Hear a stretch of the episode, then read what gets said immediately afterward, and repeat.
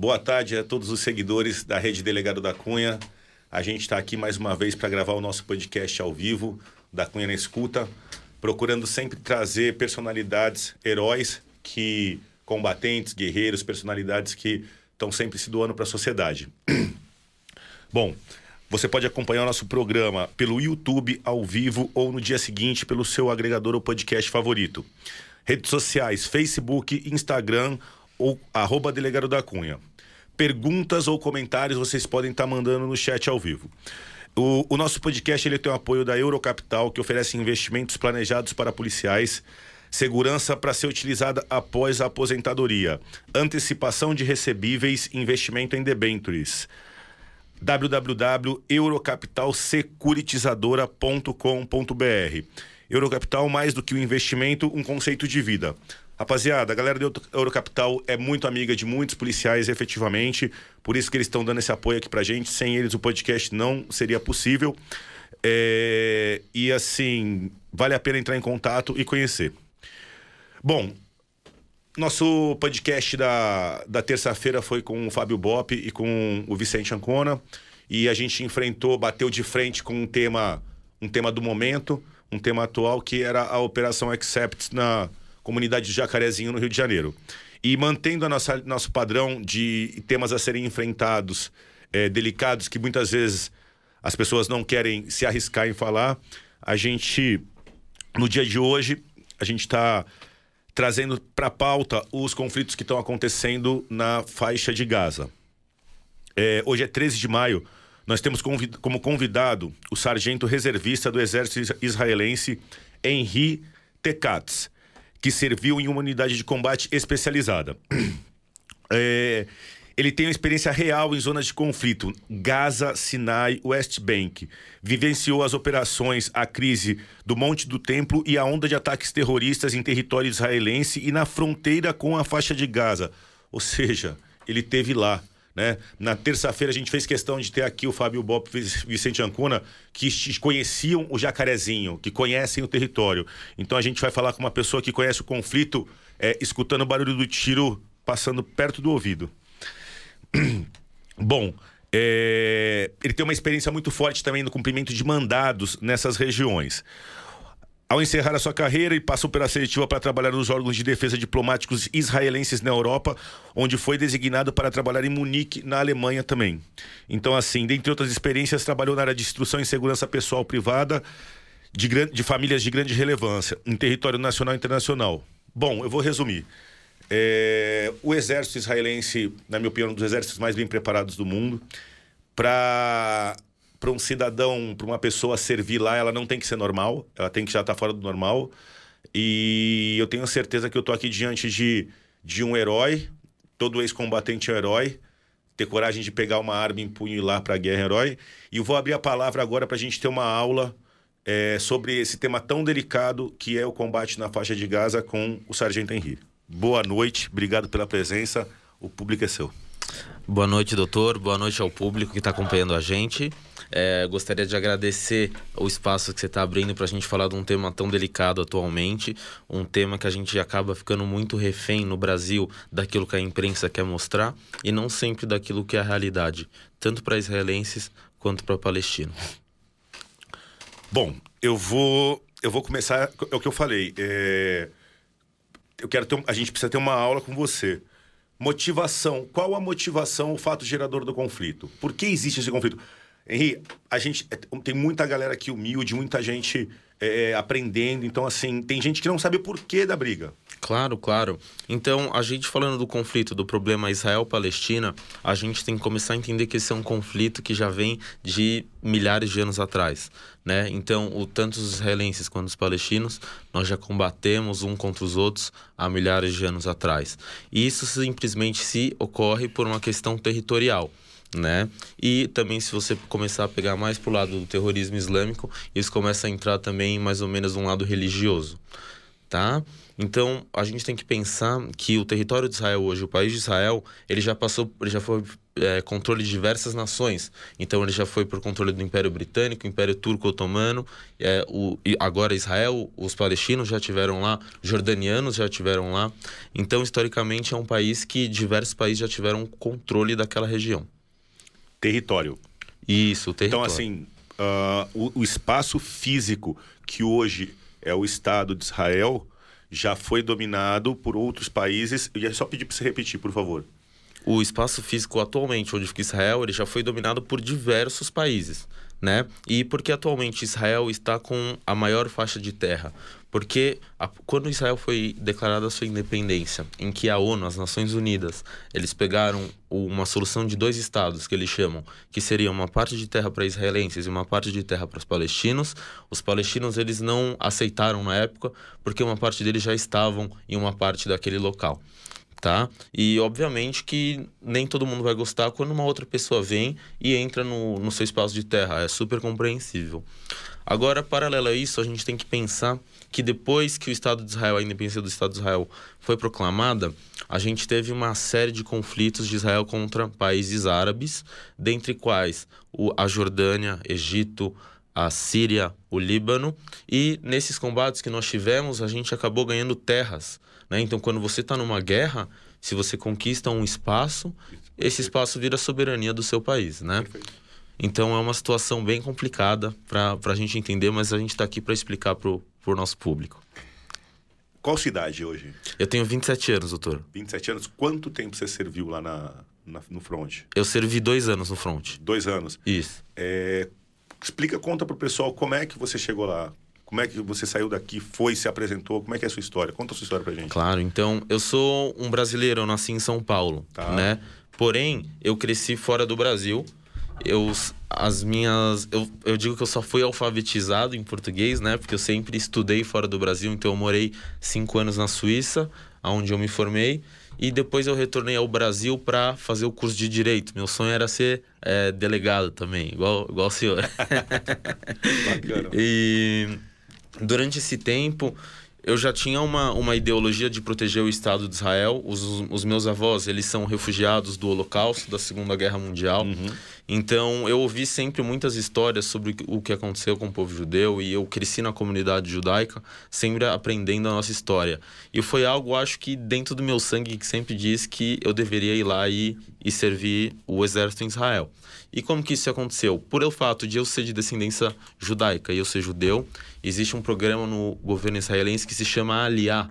Aliás, a tradução literária seria subir. Então seria subir a Israel. Então qualquer pessoa que tem até a terceira geração judaica, por exemplo, se o senhor tiver o seu bisavô que ele era judeu, você tem o direito de entrar com um pedido para virar cidadão israelense.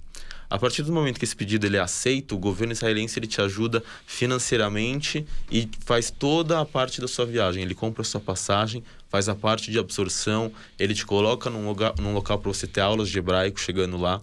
Então, realmente é um, é um programa que eles trazem para a gente trazer judeus de volta ao Estado de Israel. E foi o programa que você aderiu. Exatamente, eu aderi a esse programa, é, eu entrei em contato com, com os órgãos aqui de direito, aqui no Brasil. Foi um processo que durou um tempo, até que um dia, no meio da. que eu estava cursando a faculdade, eu cheguei meu pai e falei, pai, tô indo para Israel. Já Tava tava cursando direito. Tava cursando direito, primeiro semestre de direito. Tava Em que cursando- universidade, curiosidade? na, na FAAP. Na FAP. Tava cursando na FAAP. Ah, lar- largou a... Larguei o bacharelado para ir pro front. larguei para ir pro front e uma coisa muito curiosa, quando eu estava indo para Israel me mudar, foi a última operação militar que teve em Gaza, que foi 2014, a operação chamada Tsukeitan, né? E quando eu cheguei lá, estavam tendo tantos mísseis do Hamas que os voos eles tiveram que ficar sobrevoando eh, o mar, né, o Mediterrâneo, para não ficar na- no meio da zona de confronto de lançamento dos foguetes. E aí, quando a torre de, de pouso ela, eh, ela autorizava o pouso, o, piloto vinha e fazia um voo rasante para pousar o mais rápido possível para evitar os foguetes. Você chegou nessa condição. Eu cheguei nessa condição. Essa- Ainda... é, Chegou ainda antes de se alistar... Sem nada. Pisou no território, o, o, as suas boas-vindas foi uma, essa salva de foguetes do, do, Hamas. Isso, exatamente. Eu entrei no meio da operação, eu cheguei em Israel. É bom frisar, doutor, que Israel, a gente tem um pouco uma visão que é um país que vive em guerra e que Sim. é um pouco como a situação que a Síria vive nesses últimos anos. E isso é uma visão um pouco errada que a imprensa brasileira acaba dando para as pessoas. Israel existe uma qualidade de vida enorme. É um dos primeiros mundos. Muitas pessoas dizem que é melhor que muitos lugares da Europa. É engraçado. É, é, você está falando agora e eu vejo bastante sentido, porque quando a gente analisa. Quando a gente pensa em Israel na imprensa brasileira, a gente sempre vê conflito. Né? Eu nunca vi uma notícia de um jogo de futebol, uma notícia de uma festa tradicional é sempre Jerusalém, Gaza, guerra, bomba, míssil, né? É só os pontos negativos. Podia caso. mostrar um pouco turismo, o mar, é, sim. a coexistência que existe lá. Gente, eu não tenho a mínima noção do turismo em Israel. Acabei de fiquei em choque aqui que você falou agora. Nunca parei para pensar nisso. Que quando a, a, o, o, Estado de Israel, quando aquela região vem à minha mente, eu penso no turismo religioso e nada mais. É um país riquíssimo. Se a gente turismo. aceita aqui, ó, James, está aqui a produção. É, se você tiver alguma coisa, informações, algum vídeo legal sobre o turismo israelense, eu sei que tem na, na internet, mas é muito bacana a gente abrir a cabeça para isso. Com certeza. Agora, vamos falar de, de pegada, né? Olha só, muitas pessoas é, vão servir o exército brasileiro como eu servi, mas você sabe que o exército brasileiro é um exército de um país de paz eu acho que já é totalmente diferente de você se alistar no exército americano, que tem tropas em, exerc em exercício em diversos países do mundo e alguns conflitos. Agora, você não, Henrique, você saiu do Brasil, país totalmente pacífico, de uma situação totalmente confortável, uma faculdade de direito boa, morando bem em São Paulo, tendo estudado fora, e você quebrou toda essa zona de conforto para ir lá dar o seu sangue no conflito que, que você sentiu? O que, que você sentiu como ser humano, entre medo, tudo, entre a seu chamado, quando você pisou lá e viu que você estava indo para um, um exército, não que estava em guerra, e sim que já estava tomando míssil de, de outro país, de outro, outra força? Eu, eu sempre. Do durante, coração ali. Eu sempre, durante a minha vida, acompanhei muito os conflitos de Israel e a história. Foi sempre algo que eu me interessei muito, né? É, eu, eu acho que até isso foi um fator que, que foi criando essa vontade de eu, de eu me alistar ao exército israelense. É, quando você chega lá em um ambiente, um país que está no meio de uma guerra, é um grande choque. Né? Você sair de São Paulo, que apesar de ser um local muito violento, você nos compara a um local que está em guerra. Sim. Né? É... A, apesar de a gente viver numa guerra diária aqui, mas são duas guerras diferentes. A gente está falando de mísseis, Isso, aviões, varreduras, varredura. combate urbano.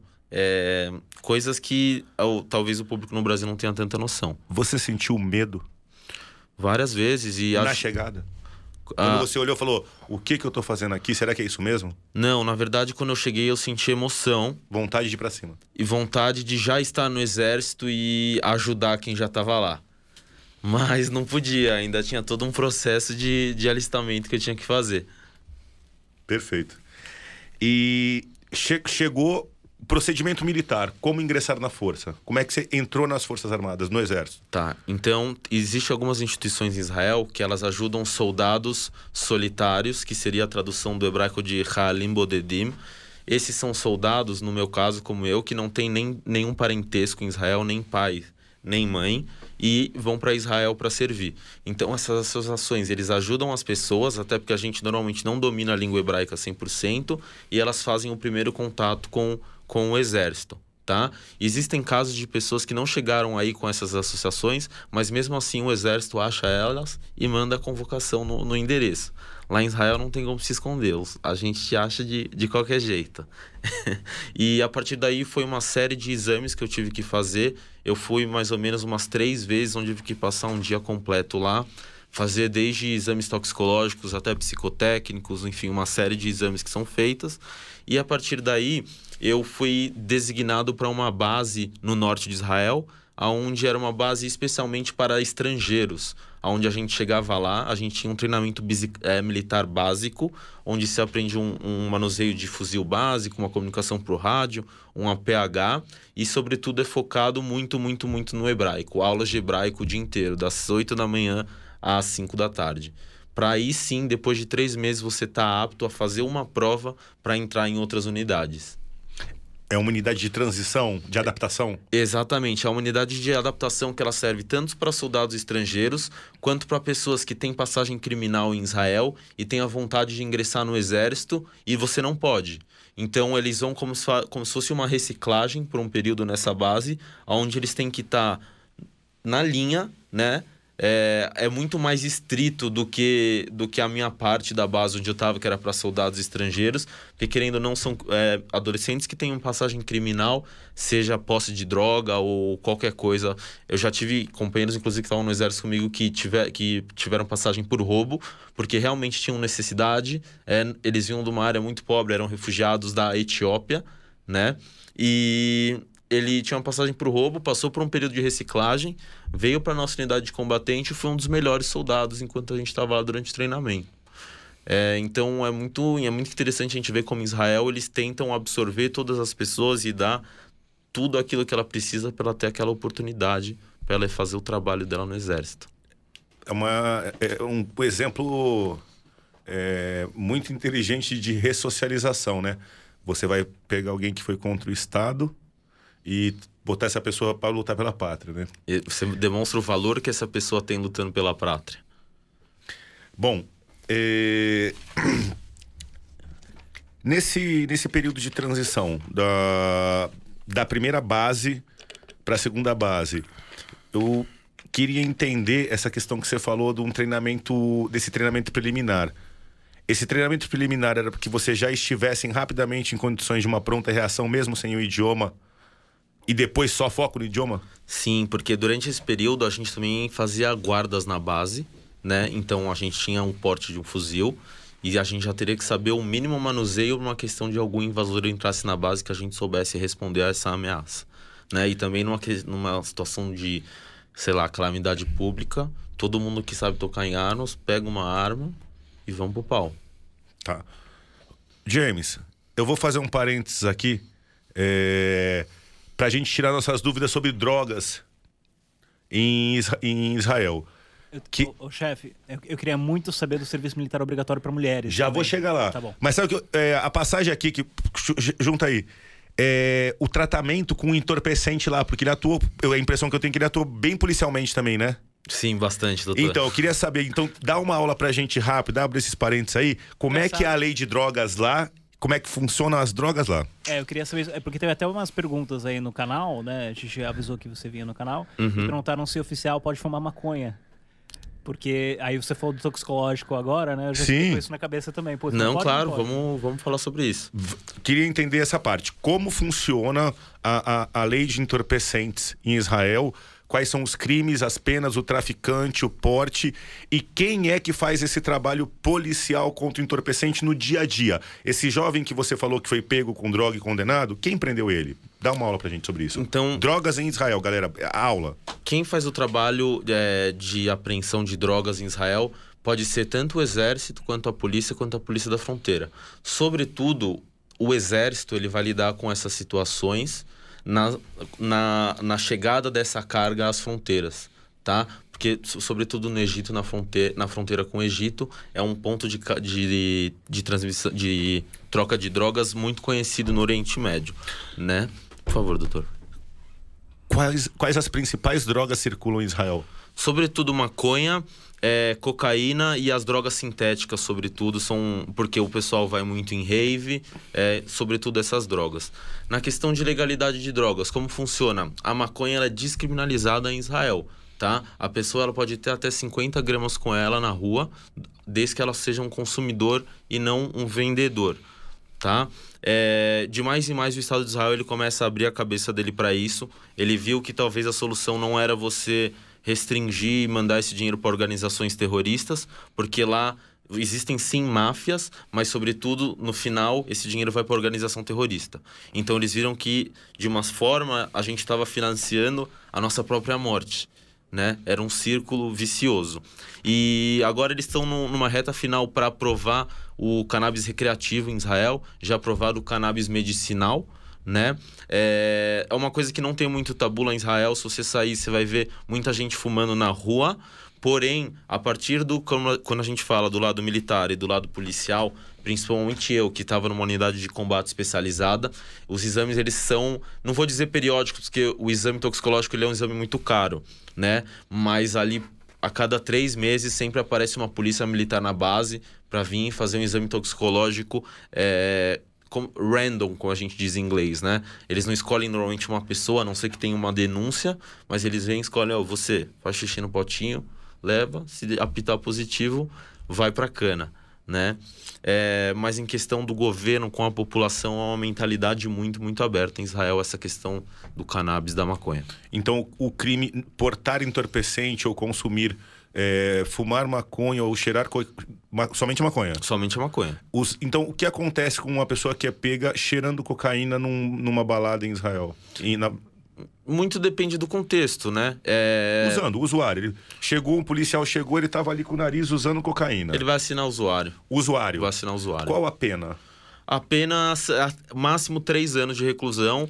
É, normalmente, numa situação como essa, como você, você deu exemplo. Isso, bem doutor, flagrancial. É, meu, vai, ele vai pagar uma multa e provavelmente vai ser liberado ali depois de um ou dois dias ou até no mesmo dia. Perfeito. E se esse mesmo policial ele se depara com um cidadão na, uh, na porta da balada fumando um cigarro de maconha? O policial, ele olha e você está fumando um cigarro de maconha. Ele segue reto. Segue reto, perfeito. Uh, em relação ao tráfico, o policial encontra numa casa uma carga de 50 quilos de maconha junto com uma pessoa. Cana. Quantos anos? Em média? 10 a 15. 10 a 15. Sem benefício, né? Sem benefício nenhum. De ponta a ponta, né? De ponta a ponta. Entendi. E a prisão lá, eu já tive a possibilidade de escoltar alguns prisioneiros terroristas que a gente prendeu para prisões. E já teve algumas lá que assusta até o guarda, viu? Que você sente a. Quando, o senhor sabe, quando o peso você chega. O cheiro num... da cadeia. Exatamente. O cheiro da cadeia. O cheiro da cadeia. Bom, é, eu vou aproveitar aqui e vou pular já no serviço militar, depois eu volto um pouco para sua carreira. Tranquilo. Porque são muitas dúvidas. É, serviço militar no Brasil, nosso serviço militar, somente para homens, e nem todos os jovens têm condições de servir. No, durante muito tempo o exército pegou muita gente, mas hoje em dia reduziu um pouco o que a gente chama de efetivo variável. Como funciona o serviço militar no Estado de Israel? O serviço militar no Estado de Israel, doutor, funciona dessa maneira. Homens são obrigados a fazer dois anos e oito meses. Até pouco tempo atrás eram três anos, eles diminuíram dois meses. E mulheres são obrigadas a fazer dois anos, né? E um ponto muito importante, e acho que é um ponto muito legal para a gente falar. O exército israelense, ele tem uma coisa muito diferente que é por mais que você tenha alguma deficiência física, a gente vai tentar te aproveitar ao máximo. De que maneira? A gente percebeu, foi feito um estudo que as pessoas que têm dislexia, dificuldade para aprender, elas têm uma capacidade elevadíssima de fazer uma leitura de mapas. Então, se você traz uma foto de um radar de antes de um bombardeio e depois de um bombardeio, ela consegue te falar exatamente quais são os pontos diferentes. Se, se tem uma casa que foi construída um túnel, ela consegue ver na própria foto de satélite que o relevo daquele local está mais alto. Então é algo assustador. impressionante. Assustador. Assustador. Aonde em outros países pessoas com Todos os disléxicos têm esse poder? Eu não sei te dizer, doutor, mas eu sei eu que é uma unidade especial. Eu vou analisar o mapa quando eu chegar em casa. Pô, eu tenho superpoderes e não tô sabendo. Eu, eu vou voltar porque eu fiquei com dúvida, James. Você foi muito objetivo. Homens, dois anos e oito meses, mulheres, dois anos ninguém está de fora do serviço militar. Por exemplo, eu sou filho de um médico famoso, ou eu sou filho de algum de um político e eu não quero servir o exército. É, o, a gente tem que entender que o fato de você servir militarmente em Israel, ele é praticamente um status. Quem não serve, você é olhado com, uma, com olhos diferentes. Por quê? Quando você vai procurar um emprego em Israel, a primeira coisa que é perguntada para você é o que você foi no exército, qual foi o seu posto e que unidade você fez. E isso influencia diretamente se você vai ter um salário e um local que você está ganhando 30 mil reais e trabalhando de segunda a sexta, ou se você vai trabalhar de segunda a segunda ganhando seu, seus 4, 5 mil. E digamos que quem não deu um pouco do suor e do sangue para o Estado né? Num... Vai ter o menor salário, né? É, é, ele vai pagar lá na frente, vai pagar o, na frente. o pato. A não ser que essa pessoa vá para um outro país e estude, tenha, venha com uma faculdade bem parruda, assim, né? Henrique, com que idade entra? 18 anos. 18. 18 anos. Então não tem aquela choradeira da, ah, eu tô no meio da faculdade, já entrou, depois ele vai, vai pra graduação. Depois ele vai pra graduação. Existem alguns pontos, é, é importante a gente explicar pro pessoal entender, tá? É, você tem a possibilidade de fazer algo que é chamado de serviço nacional. O serviço nacional ele é feito para homens e mulheres que não têm a vontade de servir no exército, mas elas vão se doar para o país do mesmo jeito. O país vai alocar ela, eles para trabalhar em creches, em locais carentes, e eles vão servir o mesmo tempo que eles serviriam no exército, mas fazendo um outro, um outro tipo de trabalho.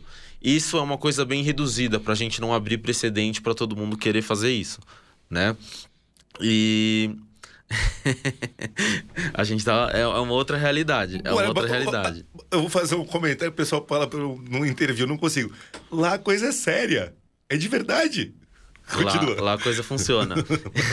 Caramba! e, e Existe uma outra possibilidade também, que é caso você esteja cursando uma faculdade e o exército tenha interesse que você finalize esse estudo. Por exemplo, eu tenho um amigo meu que eu conheci na Suíça, que ele é israelense, e depois ele foi fazer uns estudos de cybertecnologia, né? Na, se não me engano, era no Canadá ou nos Estados Unidos.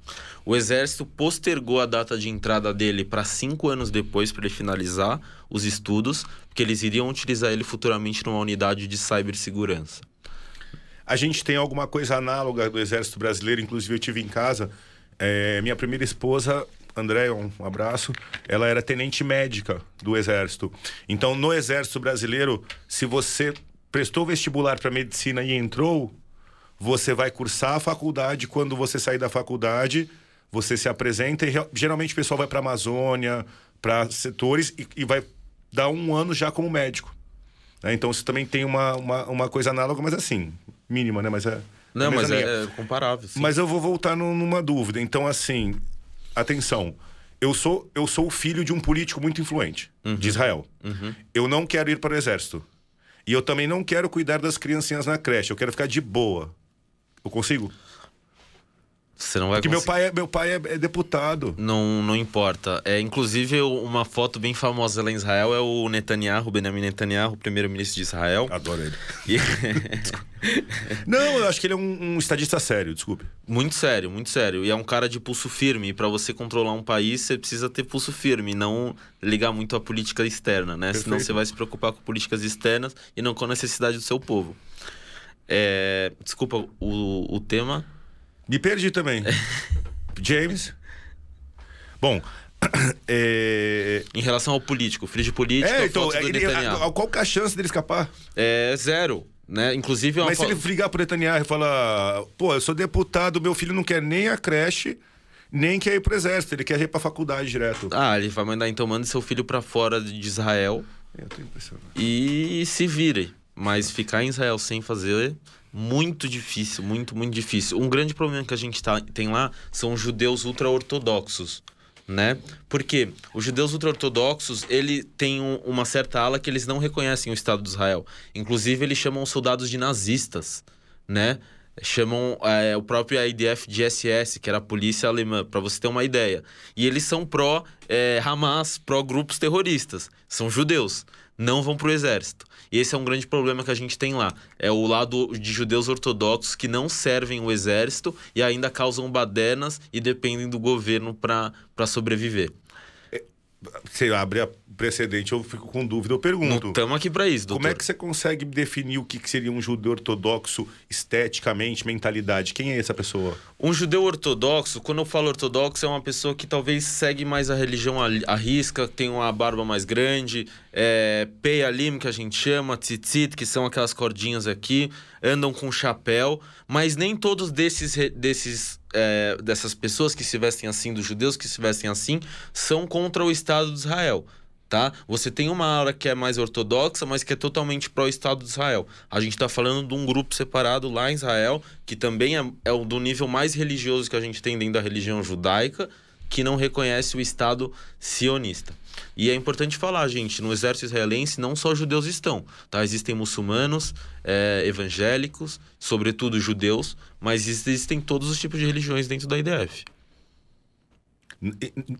Uh, muçulmano? Muçulmano também. Existe um batalhão que eu gostava muito de trabalhar com eles, que eles faziam um café sensacional, doutor, que era um batalhão de beduínos, que eles eram de, da religião muçulmana e eles operavam de que maneira? Eles, eles faziam a leitura do terreno, quando a gente chegava numa fronteira, eles olhavam para o chão e sabiam se tinham feito uma invasão, para onde essa pessoa tinha ido, tinha ido. É praticamente. Em cima um... dos rastros, a movimentação de exatamente, terra. Exatamente, exatamente.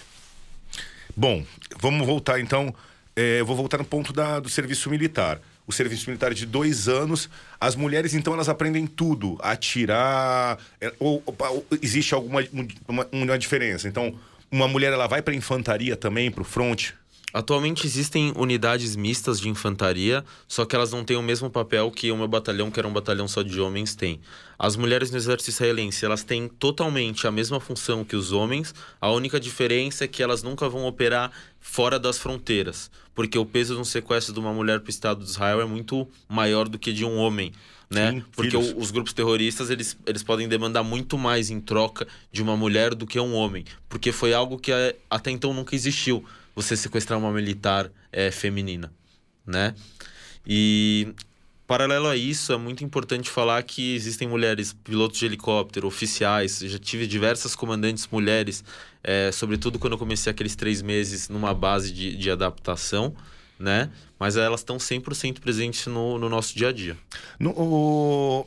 Você é, foi para a reserva como terceiro sargento, segundo sargento? Primeiro sargento. Primeiro sargento. Entrou como soldado. Entrei como soldado. Como funcionam os cargos e as patentes no exército israelense? Muito boa pergunta, doutor. É importante a gente saber que qualquer pessoa que tiver um cargo, uma patente alta no exército israelense, essa pessoa ela passou por soldado e entrou como soldado.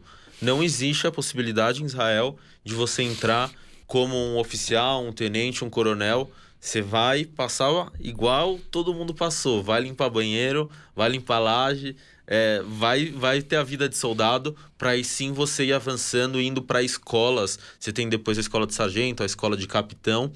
E, e aí você vai progredindo. E a outra coisa, eu não sei se a gente tem a mesma coisa aqui no Exército Brasileiro, você pode ir avançando de acordo com o seu tempo de serviço e com as coisas que, que você vai, vai efetuando. Então, eu, por exemplo, eu ganhei a minha patente de sargento antes do tempo que eu devia, porque a gente teve um mérito operacional na, na fronteira com Gaza. Promoção, né? promoção por Foi mérito de, de, de, operação. Por, por, mérito de operação. Eu e, e, um outro parceiro meu, que inclusive também não era israelense, era americano e também foi lá servir. E a gente acabou tendo uma situação em Gaza. A gente Vou acabou... saber. Vamos contar, vamos, vamos contar, contar, depois. Bom, eu vou tô, tô numa crescente. Uh, vou trabalhar com dois anos e oito meses, que seria a sua preparação pós-transição. Uhum. Não, isso é o serviço militar, né? Esse é o serviço militar obrigatório. Em quanto tempo eles deixam um soldado pronto para ir para o confronto? Se você tiver uma unidade de infantaria especializada, oito meses. Se você tiver uma unidade da Polícia da Fronteira, um treinamento de seis meses. E se você tiver uma unidade especial, top, top, vamos falar Saeret Matkal, Shaet Shloshesser, que é como se fosse os Navy SEALs de Israel, a gente está falando ali de um ano e oito meses de treinamento. Para a formação operar. de um soldado, de um, de um, de um soldado, operador. De um operador. Pra você ter uma ideia, doutor, tinha dia lá que em stand de tiro eu dava mais de 3 mil, 4 mil disparos treinando de 556. Eu dei mais, aproximadamente mil disparos para me formar delegado em seis meses de academia e isso foi uma quantidade assim muito grande de, de tiros. Bom, é muita informação, muita coisa. Fazer uma analogia rápida aqui com o, com o Exército Brasileiro. É, no Exército Brasileiro, gente, nós, você pode começar a carreira como soldado e aí você pode chegar até subtenente, aproximadamente, ou você pode começar a carreira como sargento, né? E chegar a oficial, major, eles conseguem chegar.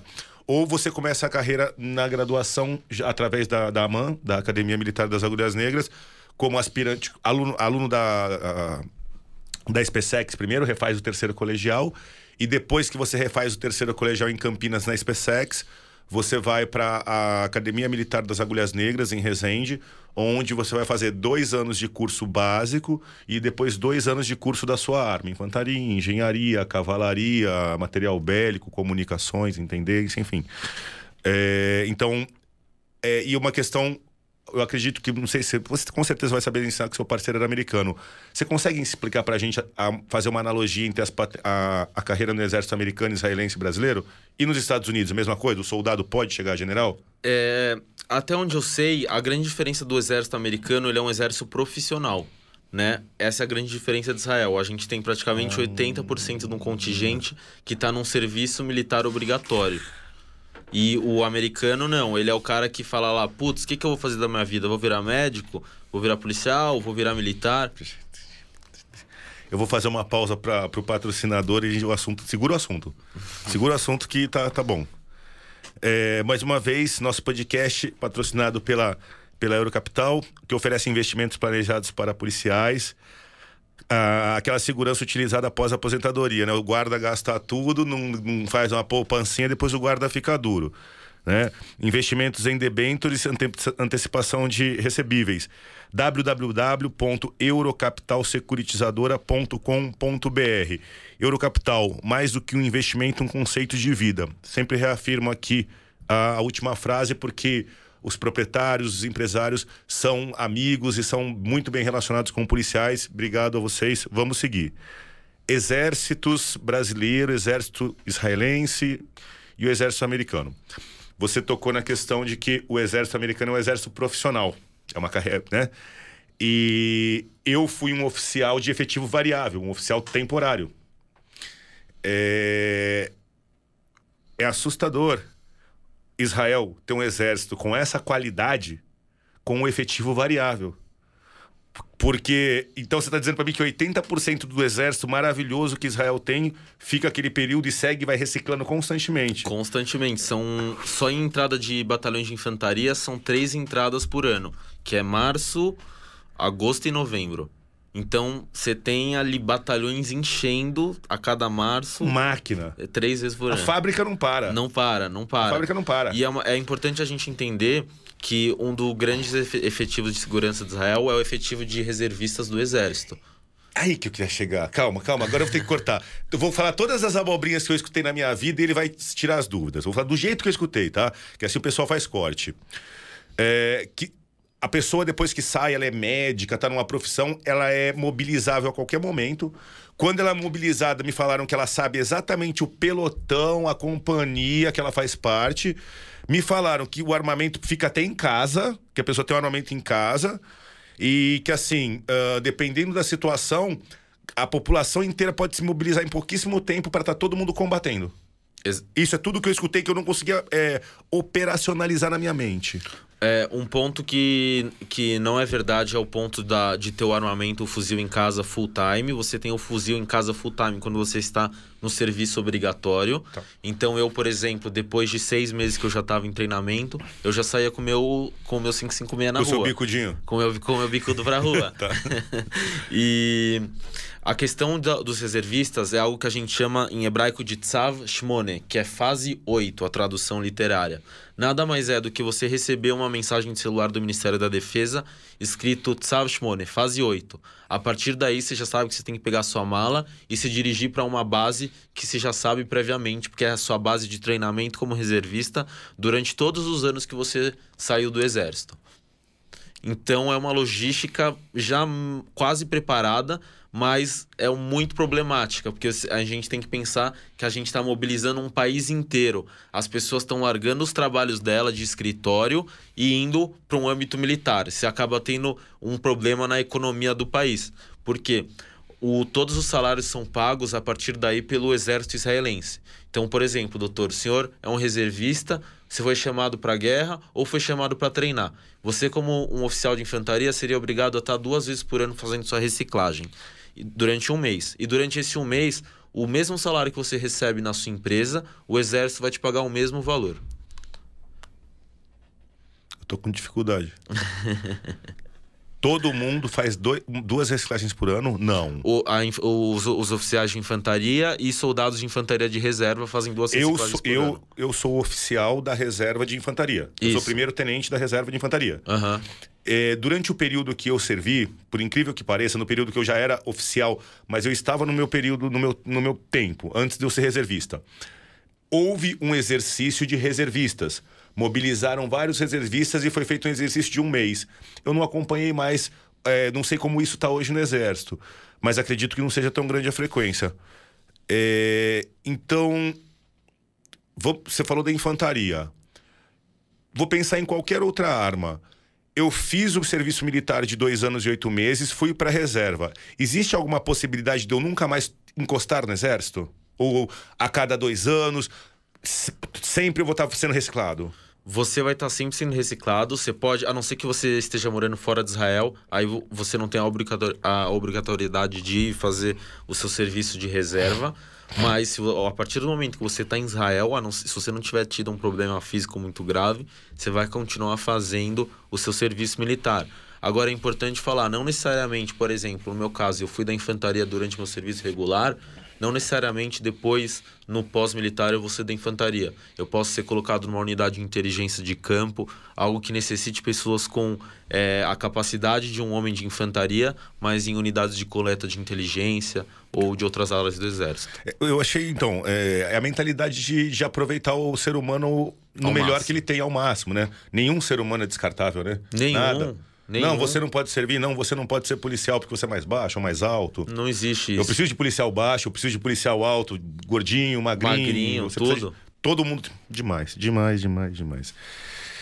Assustador. Ah, é bom saber, né? Porque é, é, é são, eu, eu tô aprendendo muito hoje, muito, muito. Eu tô assust, realmente assustado. Pô, que legal. É, e, e, eu queria agora entrar num, num, tema. Queria que você desenvolvesse um pouco pra gente a sua rotina. Bacana. Você foi, porra, show, chegou, se alistou, passou na, na, na, na tropa de transição, uhum. fez a adaptação, aprendeu o idioma, e aí você chegou na tua unidade de serviço, ali onde que é a tua base. Recrutinha. No Recrutinha. Né? Primeiro Isso. dia, tal, aula inaugural, primeiro campo. Como é que. Conta pra gente a, a, o, o, curso de formação. É... Eu, eu, vou fazer uma analogia com o meu. Eu tive um curso de formação de oficial de infantaria, uhum. de 10 meses. Foram cinco acampamentos, acampamento básico, sobrevivência, tiro de armas coletivas, marcha para combate. Me mostra, eu, eu vou conseguir entender qual foi a sua formação e dar uma comparada. Então, para a gente ter uma ideia, a gente iniciou no meu batalhão, a gente iniciou em 219 pessoas o curso e depois de oito meses, a gente se informou em 109 pessoas. 109. Quase praticamente 50% das pessoas que foram caindo durante o tempo e realocadas para outras áreas do exército. Realocadas. Realocadas. Então você não tem. A, você não. O seu melhor não é infantaria, você já vai para cá. Você vai para lá para trabalhar no escritório, na cozinha, ou ser motorista, Acabou. em qualquer outra área. Legal. E a partir daí, quando eu cheguei lá, foi um grande choque para mim, porque eu ainda não dominava o hebraico mesmo. E eu não tinha muita noção do que os caras falavam, o, sentido, entender, né? Então eu olhava pra galera, o que os recrutas faziam, eu fazia. Ia pro chão, eu ia pro chão. Corria, eu corria né? Chama e... efeito carneiro é o nome disso. Vai um encarneirando no outro, copiando. Exato. E foi, foram oito meses intensos, onde eu passei quatro meses de um treinamento onde a gente diz intermediário e depois quatro meses de um treinamento avançado. Analogia um período básico que, que serviria para todos os soldados e depois um treinamento só de infantaria? Não, é um treinamento de infantaria durante os oito meses, só que é dividido em alguns módulos, tá? Então, lá em Israel, a gente tem alguns níveis, que a gente chama de marksman, que é a sua capacidade de você ser um soldado. Então, vai do, desde o número 01 até o número 012. Por exemplo, quando eu estava fazendo o treinamento nos meus primeiros três meses iniciais, o treinamento que eu tive quando eu completei aquilo era um treinamento de 02, tá? Então eu era equivalente, eu era capacitado a efetuar serviços que estavam classificados nessa gama de nível 2. Nível 2. Nível 2. Quando eu acabei meu treinamento de oito meses de infantaria, eu era um 07. Já. Onde é o máximo que você consegue atingir em unidades regulares. Acima disso, só se você for para a escola de oficiais ou para unidades de elite muito, muito elitizadas. Tá. Eu quero saber do ralo, Henrique.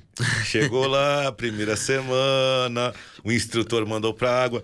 Eu, uma vez, uma vez eu, eu, um amigo meu contou, né? Um amigo meu oficial da, de carreira, ele falou que chegaram os americanos para para instrução de, na, na, acho que era um curso de montanha, né? Chegaram os americanos e o falou que o instrutor, eles eram cadetes, uhum. mas falou que o instrutor era um arataca, né? Arataca no exército é nordestino uhum. e de Pernambuco com um sotaque muito pesado.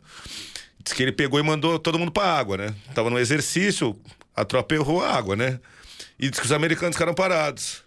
Aí diz que o, o pernambucano olhou, olhou, falou: por que, que eles não vão para água? Falou: em inglês, eh, tenente. Ele, ele pensou, falou, take a shower, for the water.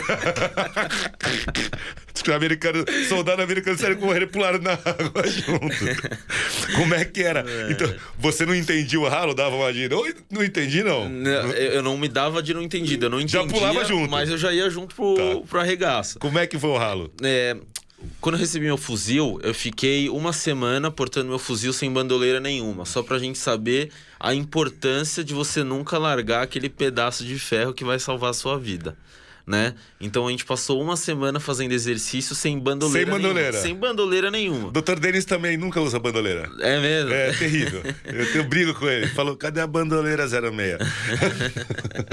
então é algo que é feito na primeira semana. Depois você já começa a ganhar bandoleira e tudo, mas o ralo que a gente tomou lá foi um ralo gigante, doutor.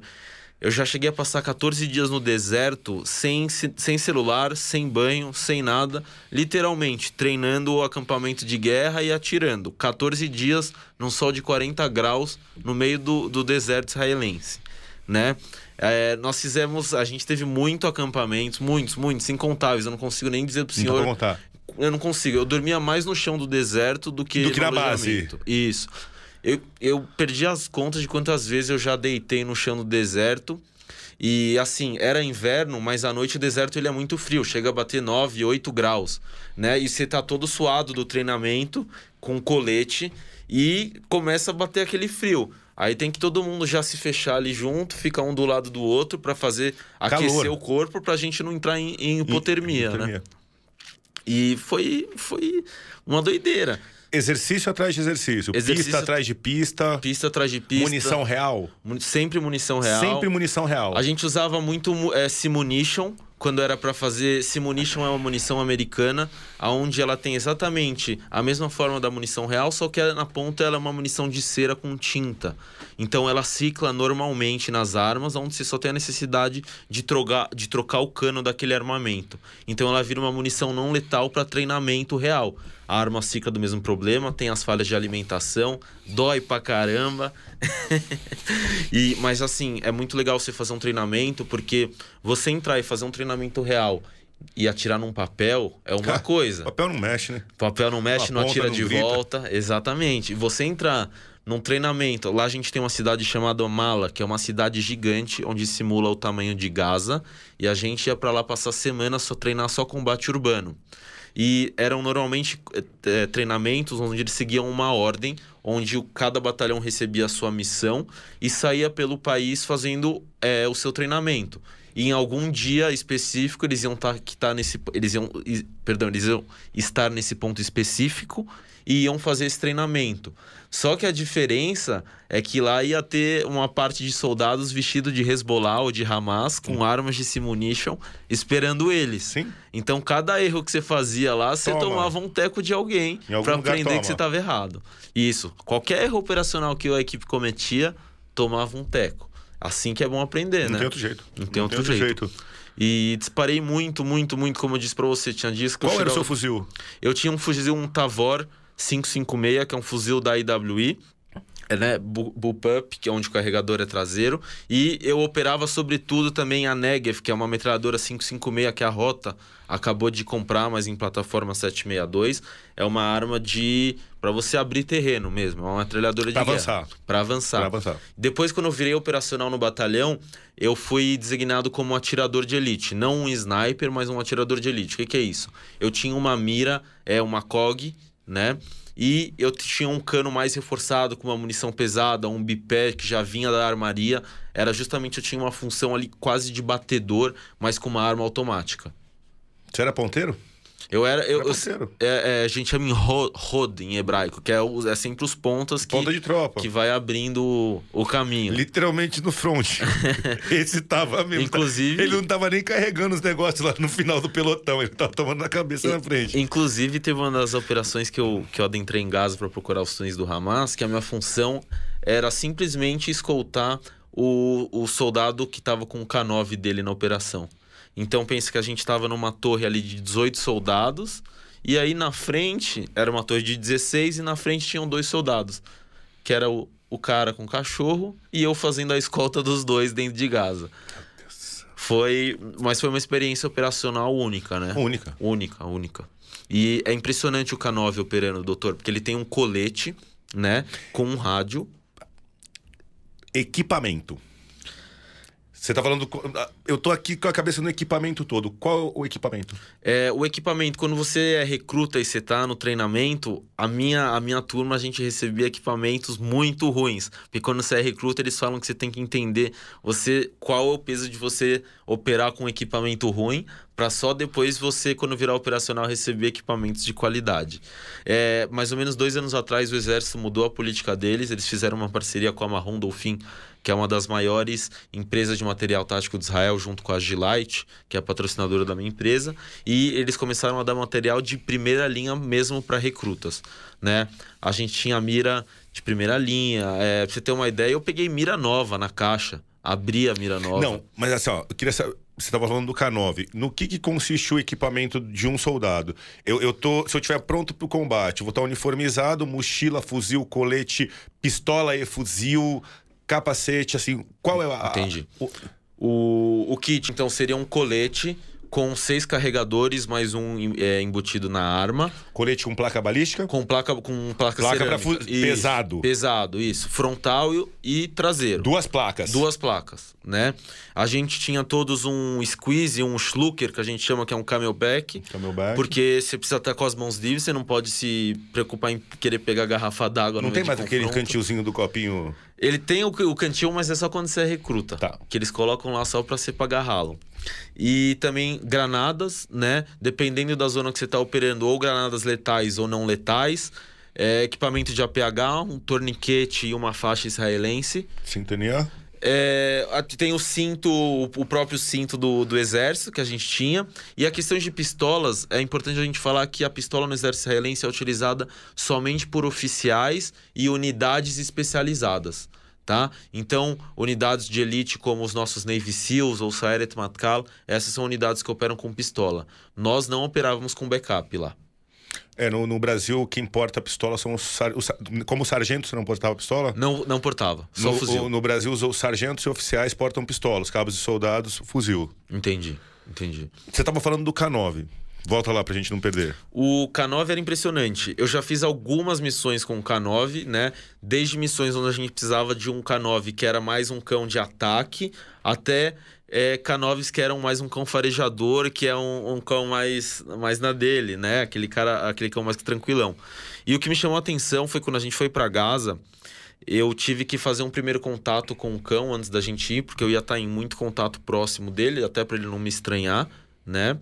Fiz esse contato e quando a gente entrou em Gaza, o cão ele ia muito, muito na frente. Eu digo ali, vamos botar uns 300, 400, 500 metros. E o cara que estava fazendo o controle dele, ele falava pro cão, Smola, que em hebraico é esquerda, e Amina, que em hebraico é direita. E o cão ia. Caso ele farejasse o explosivo, ele sentava e não latia para não é, chamar a atenção das pessoas que a gente estava lá. E aí eu olhei aquilo e falei, eu olhava no vídeo por e falei, meu, não, não pode ser que isso está acontecendo aqui. Qual raça do cachorro? Era um pastor belga. Malinois. Malinois. É o bichão, né? É. é o bichão. E é impressionante, é impressionante como eles São operam. Muito bons. Muito inteligentes. Muito eu já operei, a gente operou já, o James, eu, eu já operei bastante com, com, com o Malinois, é fantástico. É fantástico. É, é... Bom, Dentro disso, eu queria que se falasse um pouco agora. Ah, não, vou, vou contar uma, uma, uma passagem minha. Você tava falando da, do ralo, né? Da, da bandoleira, né? Então, recrutão, primeira semana sem bandoleira. Sem bandoleira. No, no meu primeiro acampamento no Exército, no acampamento básico, primeiro dia, aquela coisa não dorme, ralo, pista daqui, pista dali, volta, vai, come, não come, sem comida, tira água, vai. Colocando as dificuldades, né? E aí, no, na segunda noite, já teve uma pista de orientação com bússola. E a minha equipe eu fiquei em primeiro. Peguei o mapa, tudo, os azimuts, tum, tum, tum. A equipe que te, terminasse primeiro dormia antes. Fui lá, comi, deitei, dormi. E quando eu dormi, eu falei assim: ó, posso tomar algum trote, algum dos instrutores, né? Eu soltei a bandoleira de um, de um lado e me amarrei com ela. Eu amarrei o fuzil, entendeu? Uhum. No corpo, né? Amarrei o fuzil no corpo. Porque eu falei: ninguém vai tirar meu fuzil. Amarrei, deitei e dormi.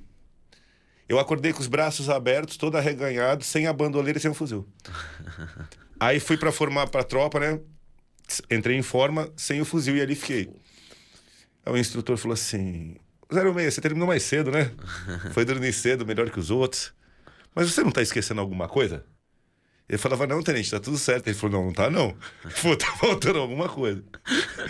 Falou, tá faltando meu fuzil, tenente. Você perdeu o fuzil?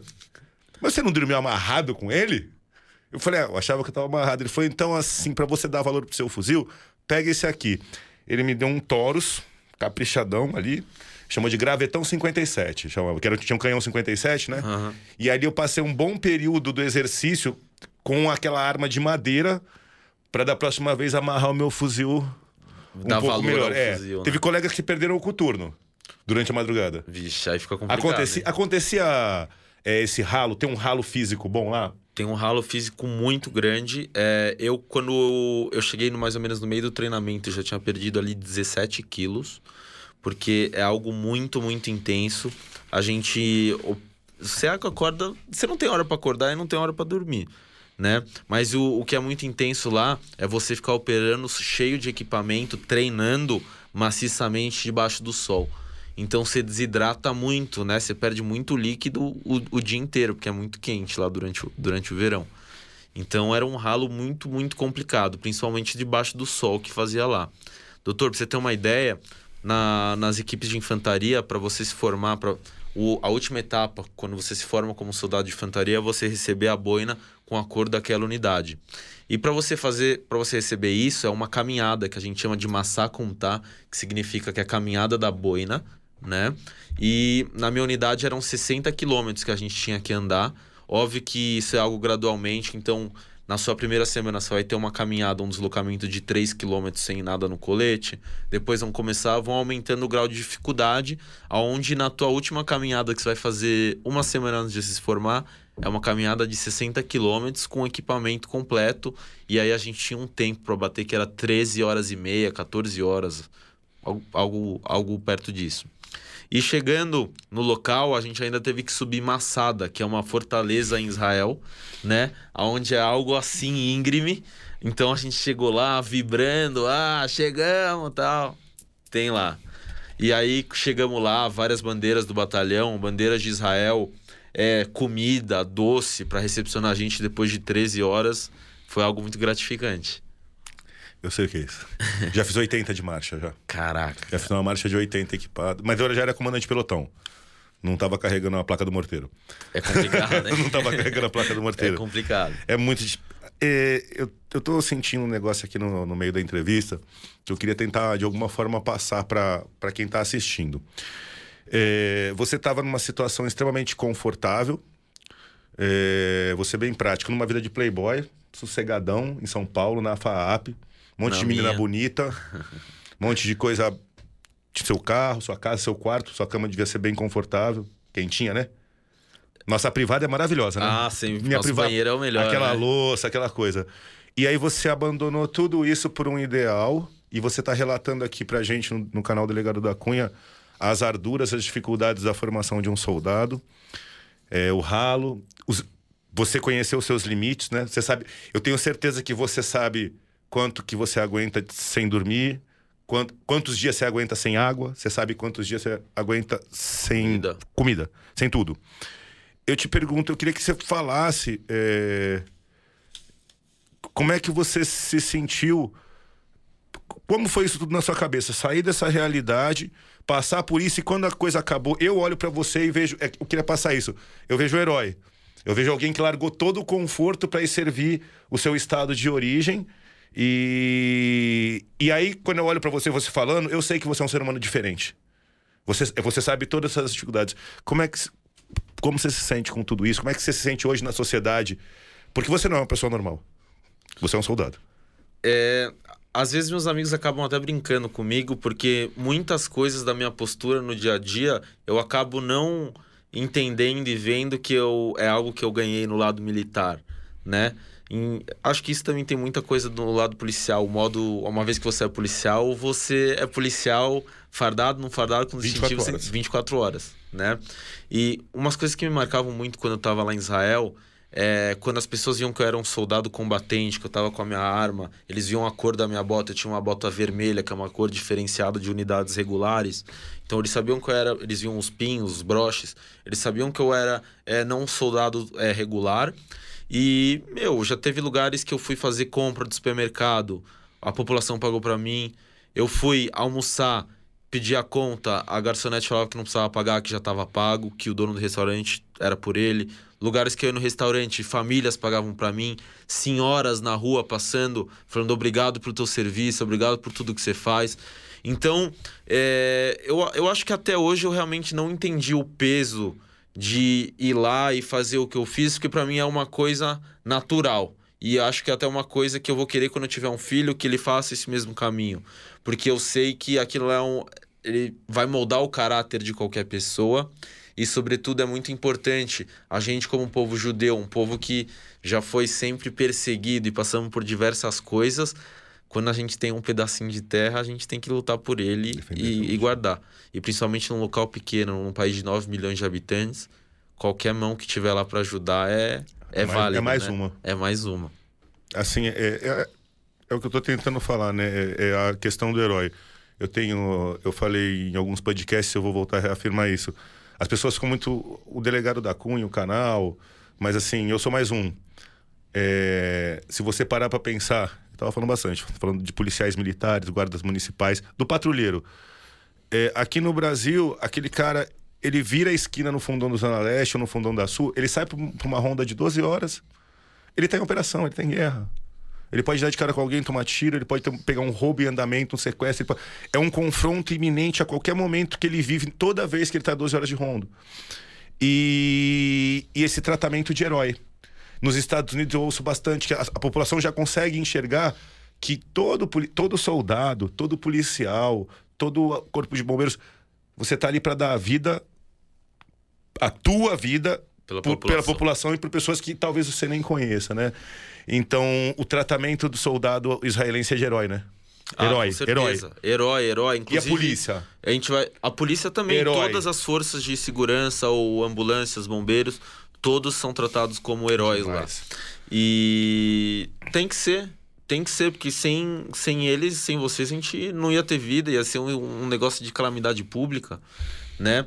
E acho que é isso que falta muito no nosso Brasil. A eu gente... vou falar a mensagem, vou ter que falar aqui. Olha para a câmera aqui, para sua aqui, ó. Escuta, fala de novo. O que, que falta aqui? Pessoal, vamos começar a valorizar mais os nossos policiais, os nossos funcionários públicos. Eles estão do nosso lado. Militares do Exército. Todos. Forças todos. Armadas. Forças Armadas. Corpo de Bombeiros. Corpo de Bombeiros. SAMU. SAMU, médicos, linha de frente, gente. Carcereiro. Carcereiro. Carcereiro, ninguém lembra de falar de um carcereiro. Pessoal. Dá no tudo. raio cuidando dos presos para todo mundo. Você tá aqui bonitão, os presos estão lá e tá cuidando. Exato. E outra, até se a gente ir um pouco mais longe, quando a gente fala de garis ou, ou trabalhos que não são tão valorizados aqui no Brasil. Mas, gente, vocês já pararam para pensar se a gente não tivesse eles? Vamos pegar como exemplo a greve dos caminhoneiros que nós tivemos há pouco tempo atrás aqui no Brasil. As pessoas nunca valorizaram tanto os caminhoneiros como nessa época porque elas viram que sem eles a gente não tinha insumos para nada, né? E a gente vai esperar a gente chegar numa, no estado de guerra civil no Brasil, onde pessoas vão estar tá morrendo na rua para a gente valorizar e ver que eles estão do nosso lado. Acho que não faz sentido, tenho certeza que não faz sentido, e acho que a gente precisa começar a olhar com, com outros olhos. Sargento Henri, vamos agora para uma CPI. Vai ser uma CPI. Então, eu aqui na, na, na, condição de de presidente do, do inquérito, vamos para uma pergunta.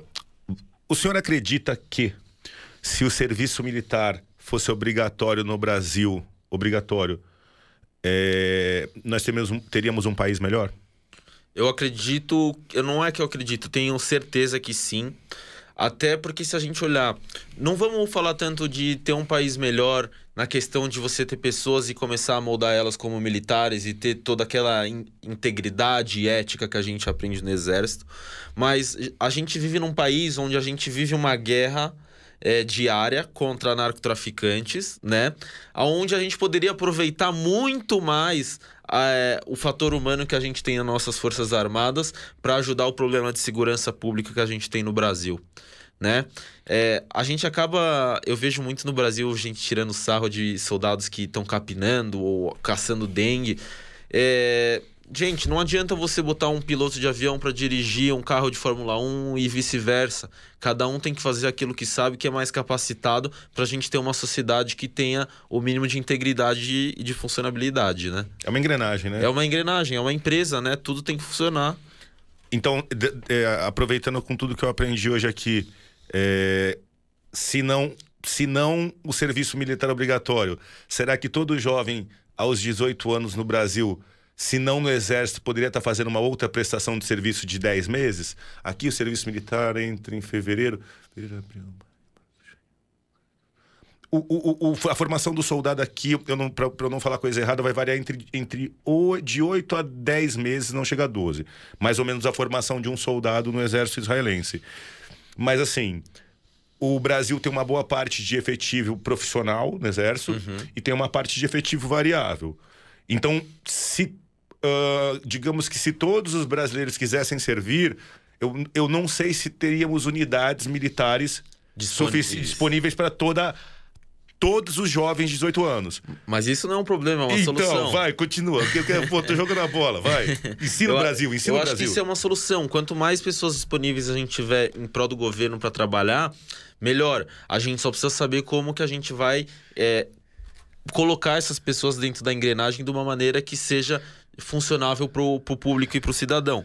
Por exemplo, é um ponto que eu sempre comento aqui no Brasil, principalmente com meus amigos de força pública.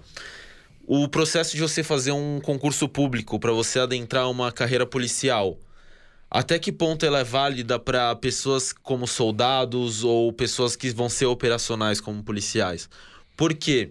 Até que pontos, vamos, vamos pensar um pouco em carreira de polícia federal, onde o concursado ele está buscando mais a estabilidade dele do que realmente fazer o trabalho policial e ter a vocação dele, tá? Então, é, é um processo falho que a gente tem no Brasil, esse sistema da gente estar tá fazendo concursos para trazer pessoas para a segurança pública. Por quê? Para você ter alguém na segurança pública, você precisa ter alguém capacitado e que tenha vocação para isso. É essa palavra, vocacionado. Vocacionado. Vem de, vem de berço quando está criança, está no sangue. Você sabe, doutor. E então é difícil, né? Os erros estão em diversos pontos da nossa sociedade aqui, aqui no Brasil. Pô, eu vou, eu vou dar uma sugestão aqui, com a lição aqui que o Henrique tá passando. Mas assim, seria, você não acha que seria bem interessante se todos os jovens no Brasil, aos 18 anos, tivessem que passar, como em Israel, como esse exemplo que o Estado de Israel que você está trazendo pra gente, 10 meses dedicando para a sociedade? Com certeza. Tudo bem, recebendo um salário mínimo, do mesmo jeito que o exército paga, mas assim, vou, a partir do momento que você faz 18 anos, antes de você ir para graduação, ou trabalha 10 meses na creche, ou 10 meses num asilo cuidando de idosos, porque também tem os idosos, ninguém quer cuidar de idoso, né? E são eles que levaram o país, né? Ou, ou no exército, marinha, aeronáutica, enfim é interessante essa, esse exemplo demais, né? A gente quer mudar o nosso país por cima, mas quando a gente normalmente a gente tem que começar por baixo, né? A gente tem que começar mudando a mentalidade das crianças que estão vindo aí, que vai ser o futuro do nosso Brasil, né? Então, é, eu acho que antes de começar a ver o que a gente precisa mudar lá em cima, a gente precisa começar a mudar o nosso conceito como brasileiro e como a nossa população vive, né? Que eu vejo que é um país com muita capacidade, mas a gente está a anos luzes de países que não tem metade da de, de recursos naturais ou de recursos humanos que a gente tem aqui no Brasil, né? Você acha que Israel ia trabalhar bem um território desse aqui? Ah. vocês, entraram, vocês entraram numa série muito interessante aí, que é de direitos e deveres. Né? É, pelo que você está descrevendo, vocês têm muitos direitos, né? uma qualidade de vida boa, mas também muitos deveres. E no Brasil nós temos muitos direitos e poucos deveres. Né? Qual que são os poucos? Não tem nenhum. Então. Meu quarto é minha propriedade hoje em dia. dentro. Não importa que meu pai comprou a casa, dentro do meu quarto sou eu que mantenho 17 anos. É, eu, eu vou bater. Eu, eu é, James, assim, ó, eu vou entrar na área do na, no conflito. Eu quero entrar no conflito agora, entrar na guerra. Vou entrar na guerra, que, é, tá que era o assunto principal. Mas eu preciso pontuar pela milésima vez aqui. Eu vou. Você acha, não é pra ficar bravo, hein? Que Vou, vou bater de novo, hein? Valeria a pena o Brasil é, ter uma, uma, essa prestação, eu vou chamar de prestação de serviço patriótico comunitário. É, o, jo, os, é, o jovem que presta 10 meses de serviço, ele é outra pessoa. Outra pessoa. É, ele é moldado de uma outra maneira, né? Não só falando de um serviço militar, de qualquer serviço Isso. que você for fazer, que você nunca pensou na sua vida que você iria fazer, vai te criar uma outra pessoa e automaticamente você vai estar criando uma sociedade totalmente diferente daquilo que a gente tem, né? Principalmente falando num problema de, de educação que a gente tem no Brasil. Escolas caindo ao pedaço, é, não temos é, investimento suficiente na educação. Seria uma maneira, mais ou menos, da gente tentar começar a equilibrar a balança daquilo que a gente está perdendo em crianças na escola e tentar é, ajustar aquilo durante a adolescência. Mas é óbvio que isso tem que partir lá de Brasília, lá de cima, tem que ser Dos algo para todo mundo, para todos os 200 milhões de brasileiros, né, que forem vindo e atingindo essa, essa idade. Senhores congressistas, fica aqui a sugestão do primeiro sargento Henri do Exército Israelense da Reserva. Vamos criar um projeto de lei de serviço patriótico obrigatório, serviço patriótico obrigatório, que todo jovem filho de quem for, do mais pobre ou mais rico, passe 10 meses da sua vida se dedicando ou às Forças Armadas, ou a um asilo, ou capinando num, emprego que depois, se ele for ser bem, muito bem sucedido, ele saiba o que é varrer uma sala, ele saiba o que é carregar uma pessoa doente, trocar a fralda de um idoso, para que lá na frente, quando ele for uma pessoa poderosa, ele não, nunca perca suas raízes e a sua, a sua essência de ser humano que ajuda o próximo, seja um soldado ou Qualquer seja um. um voluntário. Qualquer um. Eu, eu acabo esse ponto assim, muito assustado e. e assustado. Assustado e feliz de saber que existe um exemplo desse, a tua uma aula. Bom, Sargento Henri, Vamos entrar na. Eu quero entrar no conflito no olho do furacão. Mudou totalmente o nosso papo, a gente estava orientando a galera, a molecadinha. Agora eu quero militarmente entender. Sei que a gente não tem um mapa ali. Onde ficam as tropas do Hamas? É só o Hamas que opera? Existe uma mistura entre o Hamas e outras é, unidades terroristas? Como o Hamas ataca? Mísseis, foguetes? Como Israel se defende? Como é o conflito? Ótimo. Então, o Hamas, ele é um grupo terrorista que atualmente toma conta de Gaza. Gaza é uma parte é, é, um território que já pertenceu a Israel até os anos 2000 e Arik Sharon, que foi um primeiro-ministro já falecido de Israel, devolveu essa parte de território como um gesto para tentar fazer a paz com os palestinos. Acontece que isso, depois de alguns anos, e principalmente nessa onda de ataques que a gente está tendo agora, que iniciaram mais ou menos há duas semanas, a gente percebeu que foi um grande erro estratégico de segurança a gente ter dado aquela área de volta para eles. Porque é, quando o Estado de Israel deu aquela área de volta dos palestinos, quem reinava lá e quem faria o governo dos palestinos era a autoridade palestina. Né? Esse foi o acordo que Israel teve, que no caso seria quase um governo mais normal e um pouco é, mais aberto a fazer acordos com nações. Tá? Acontece que em 2003, 2004, o Hamas entrou numa guerra com o Fatah e com a autoridade palestina dentro de Gaza e tomou o controle da faixa de Gaza com força militar. Ano?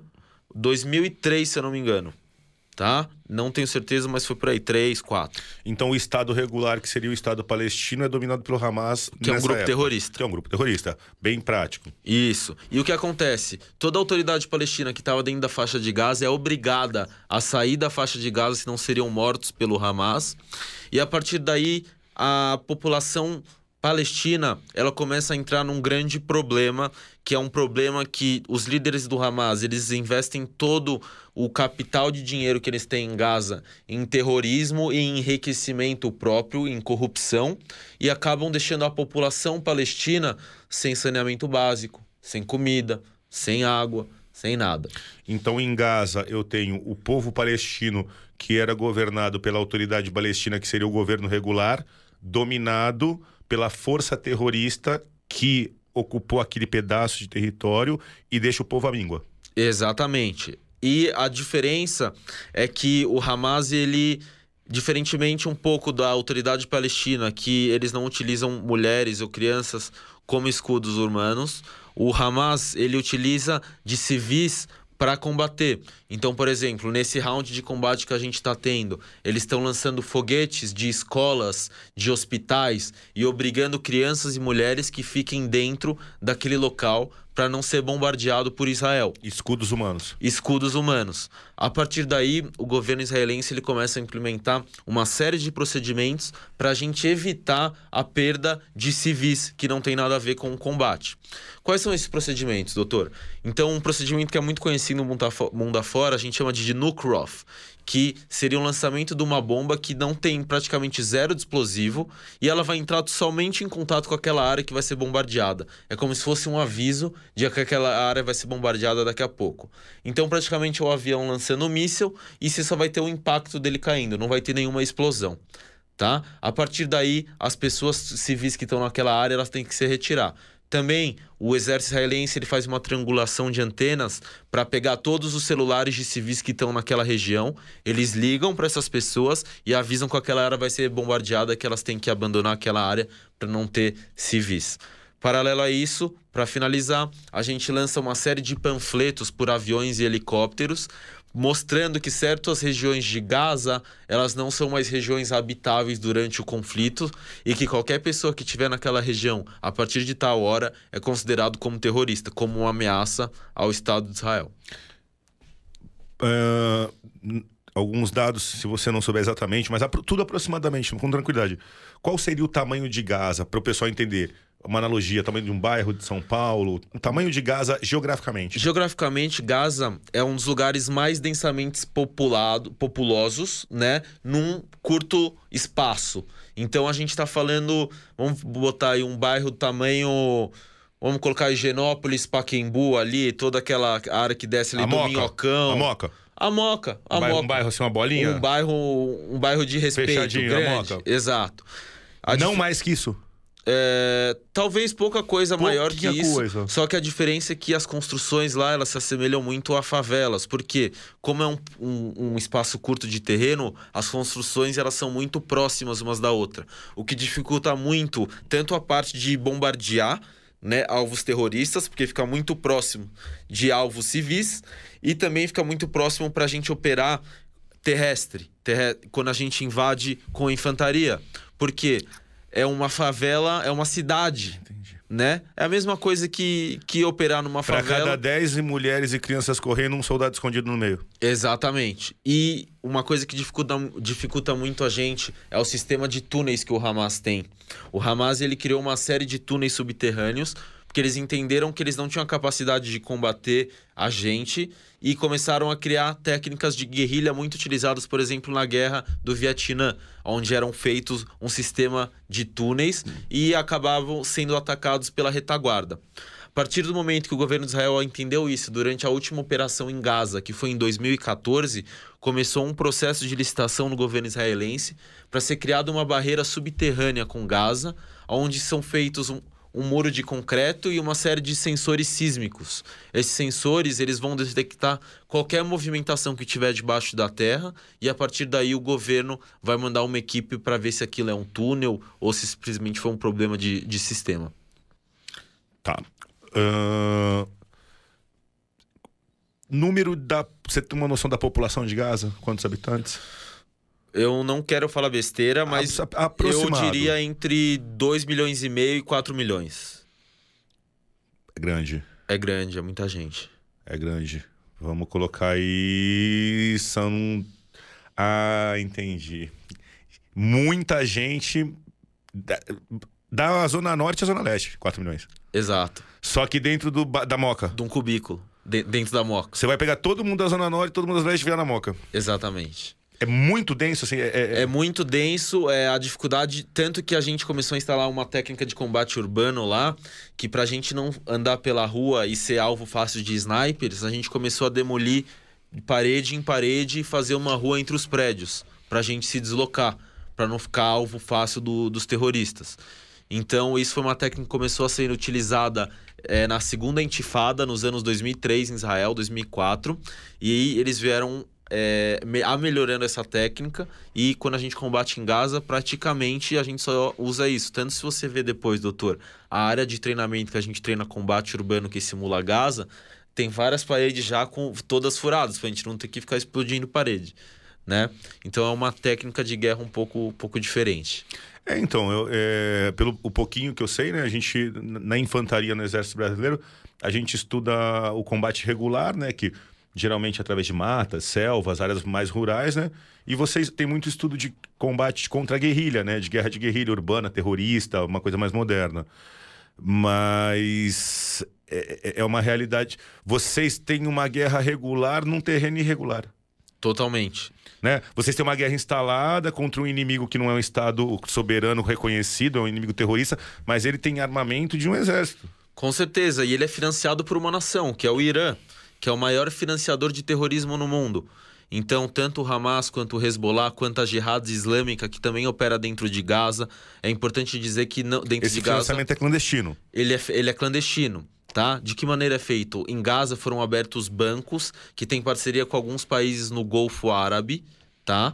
E esses países não têm ligação com, com Israel ou com os Estados Unidos, então para eles não importam as sanções econômicas que os Estados Unidos coloca, e é feita uma lavagem de dinheiro para o Hamas é, comprar ou ter dinheiro para equipamentos. E, sobretudo, o Irã faz muito fornecimento de armas e equipamentos. De que maneira? Israel fecha totalmente a fronteira com Gaza terrestre e marítima. A gente controla. Não tem porto, não tem aeroporto lá. A gente controla quem entra, quem sai. Tá? Quem entra lá, quem vai controlar é o Hamas. Mas para você chegar nesse controle pelo Hamas, você tem que ter passado por um controle do exército israelense tá?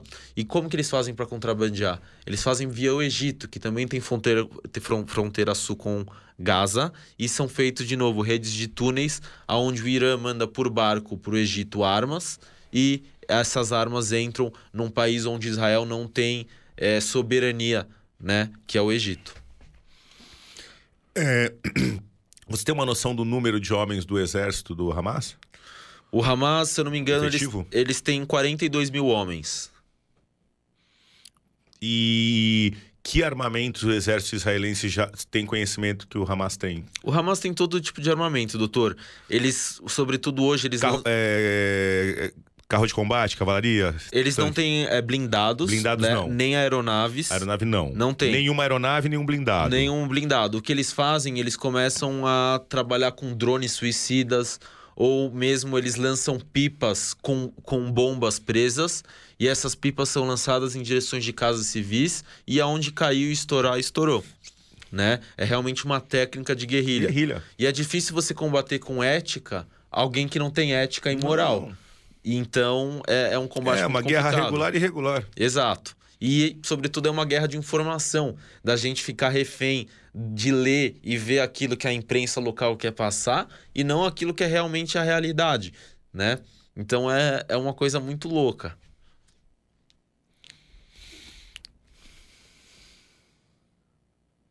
Poderia explicar um pouco do Iron Dome? Com certeza. É... Já, já... Fica à vontade. O Iron Dome, doutor, é um sistema antimísseis que foi criado pelo exército israelense, tá? E ele funciona de que forma?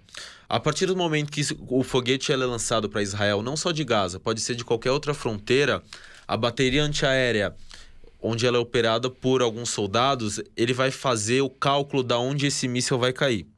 Se ele for cair num local habitado, onde tenha pessoas, é enviado um míssil que intercepta ele no ar. E caso ele for cair num ambiente onde não tem pessoas, é deixado esse foguete cair Por quê? Cada interceptação tem um custo de 110 mil dólares. Então, se a gente pegar nas últimas 72 mil horas, 72 horas, perdão, que foram lançados mais de 1.300 foguetes contra o Estado de Israel, se a gente pegar ali 1.300 por 110 mil dólares, a, o contribuinte pode, pode fazer a conta de quanto foi gasto nesse round de, de combate. Nesse ataque que está acontecendo, nesse conflito que está acontecendo nesses dias, é, sobre esse conflito, eu queria que você desse um panorama para o espectador, para os seguidores, co como foi deflagrada essa fase do conflito e o que tá, como está se desdobrando lá o conflito em si, a parte operativa. Então, gente, para a gente entender melhor como a gente chegou nessa situação de conflito entre o Estado de Israel e o Hamas, tá? Mais ou menos há três semanas atrás, iniciaram uma série de agressões de, de palestinos, de árabes israelenses contra judeus, né? De que forma? Isso viralizou no TikTok, as pessoas iam andando pela rua e até em transporte público e simplesmente árabes vinham e batiam na cara de judeus e filmavam de uma maneira que isso teria que viralizar. É, em, em um curto período de tempo, isso começou a se viralizar, e paralelo a isso, nós estamos no mês do Ramadã, que é um mês sagrado para o. É, se não me engano, agora encerrou, mas até pouco tempo atrás era o Ramadã, onde é o mês sagrado para os muçulmanos.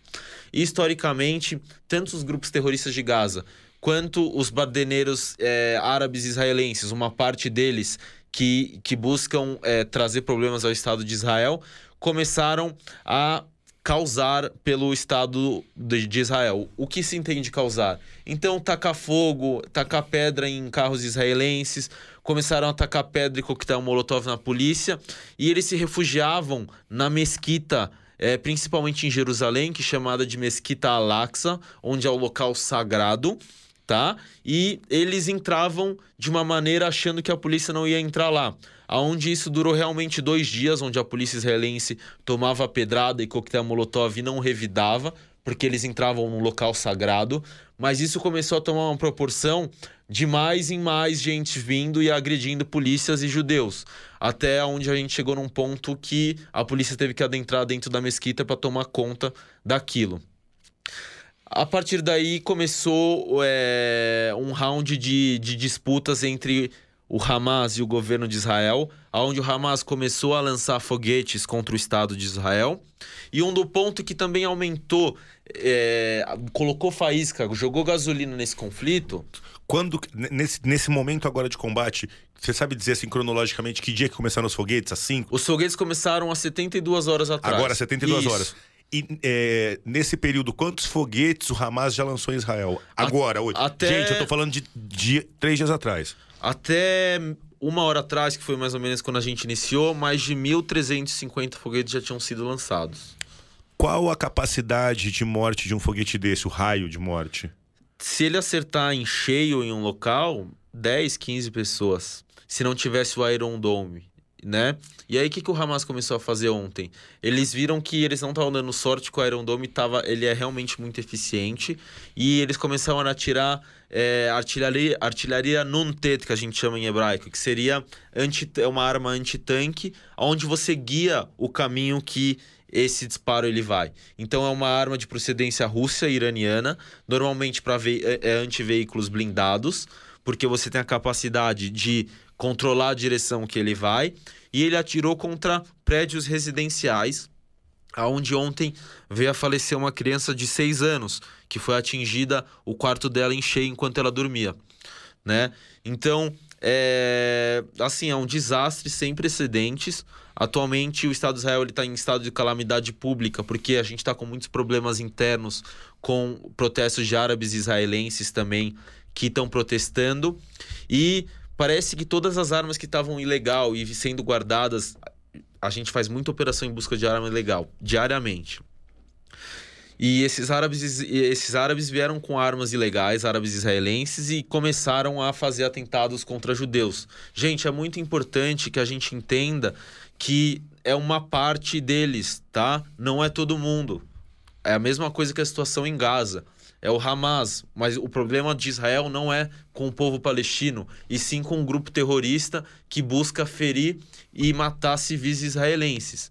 É a mesma coisa, por exemplo, ontem, doutor, a gente teve um ponto bem desagradável que aconteceu, que foi judeus começaram a ir à rua para revidar aquilo que os árabes fizeram no dia anterior. Então, aí de encontro nesses protestos para sair na mão e se arrebentar com os caras. Aonde também há um extremismo de uma parte da, dessa comunidade, uma parte pequena da comunidade judaica em Israel. Então, ambos os extremos são prejudici não são bons. É... Então, eu sou uma pessoa que, apesar de ser um soldado israelense e estar tá na reserva, eu também condeno certas atitudes que o meu povo tem e que o governo israelense tem. Como, por exemplo, você colocar assentamentos em locais onde já tem é, uma família palestina.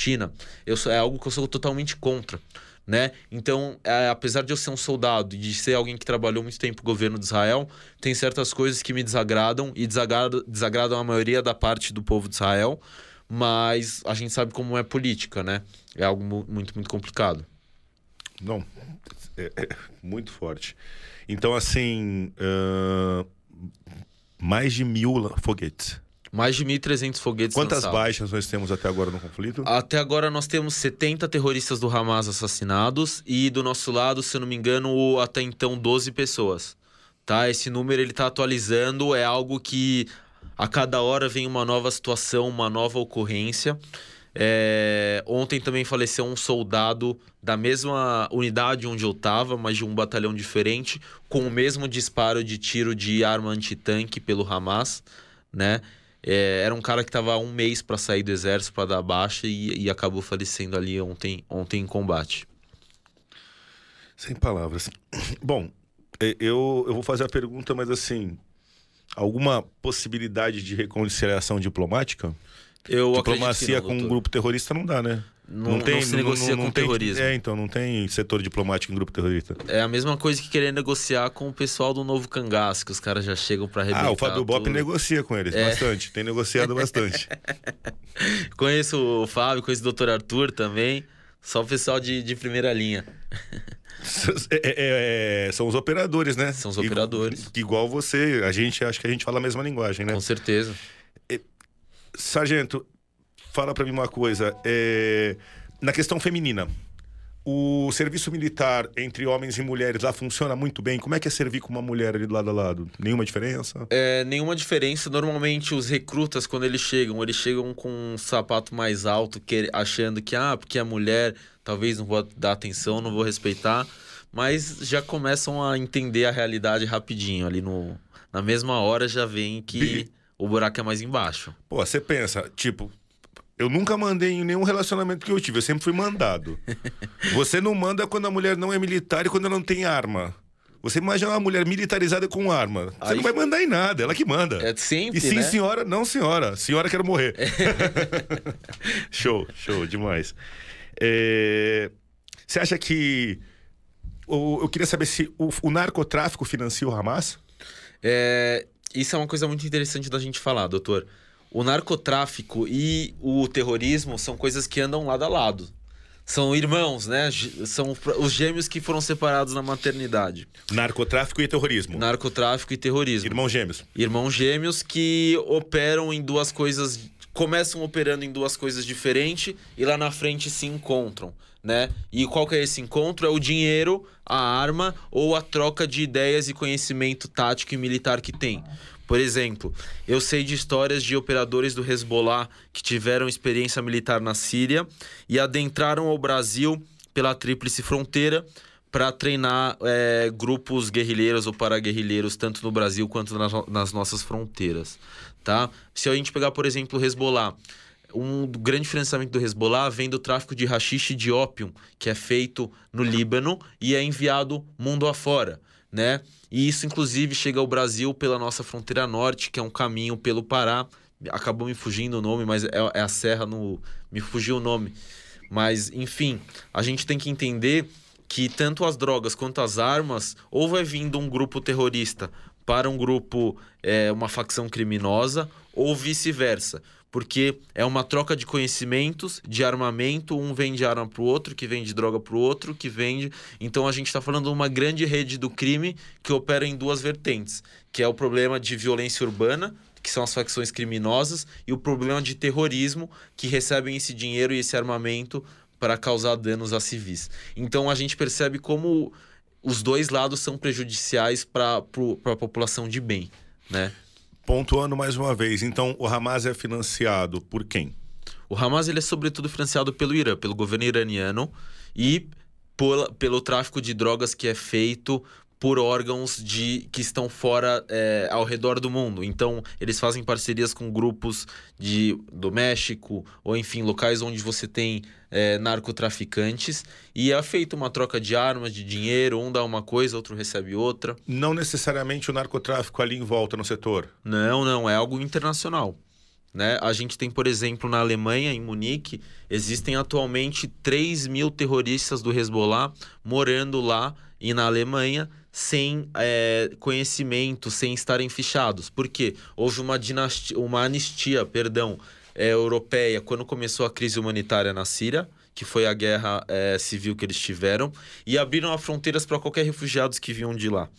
E que aconteceu que diversos combatentes do Estado Islâmico e do Hezbollah entraram sem ter a necessidade de mostrar nenhum documento e trocaram de nome lá. Receberam uma nova identidade, uma nova vida então, é, literalmente, doutor, eu falo isso de experiência própria e do mundo de inteligência que eu já trabalhei depois no, no mundo de antiterrorismo. A Europa atualmente é um local sitiado onde existem células dormentes prontas para entrar em ação. A gente tem um grande problema, como se a gente pegar, por exemplo, em 2015 o Bataclan, que foram os atentados que tiveram em Paris, onde mais de 250 pessoas morreram e tiveram vários atentados múltiplos a tiro e a bomba por Paris né? Então esse é um grande problema que a gente teve e é um problema que a gente pode trazer para nossa realidade brasileira, onde a gente tem uma fronteira muito grande, onde a gente não tem a tecnologia necessária para tentar mitigar os riscos que entram, porque a gente sabe que humanamente a gente não tem como ter um material humano para cobrir uma fronteira do tamanho do Brasil, tem que ser investido tecnologia nisso né? E é, as pessoas acabam entrando, como o exemplo que eu dei do guerrilheiro do Hezbollah, que veio da Síria, entrou aqui para treinar facções criminosas, e isso não é fichado e não é controlado por nenhum órgão público, porque a gente tem um grande problema de acesso ao Brasil, né? Eu queria que é, tipo, você pudesse fazer uma explicação rápida, um grande resumo, novamente, de quem é o Estado palestino, explicar assim, é, a autoridade palestina e o Hamas, religião e idioma. Israel, religião. Por que dessa. Qual é a grande. Aonde está o grande choque de culturas? Claro. Então, quando a gente pensa em Israel, Israel ele é o país do Estado judeu, tá? Então, ele na sua criação, ele foi criado por judeus, é a casa dos judeus, mas é um local onde é feita uma coexistência, onde você tem uma liberdade para ter qualquer tipo de religião, mulheres têm o mesmo direito que homens, é, têm o direito LGBT. É um país é, de primeiro mundo. De uma linha bem ocidental, posso Bem falar. ocidental, exatamente. Muito bem, muito bem definido. E quando a gente começa a pensar em Gaza, Gaza, como eu disse, ela é regulada por um grupo terrorista, que é o Hamas. E por si só, o Hamas ele tem alguns é, inimigos, vamos dizer assim. Que um é o Fatah, que é a autoridade palestina, né? E é a Jihad Islâmica, que é um outro grupo terrorista que também está dentro de Gaza. O que acontece é que quando começam é, guerras é, de tal de dimensão que nós estamos vivendo agora, operações militares como a gente está vivendo agora, esses grupos se unem, obviamente, e se viram contra Israel. A grande diferença é que no Fatah.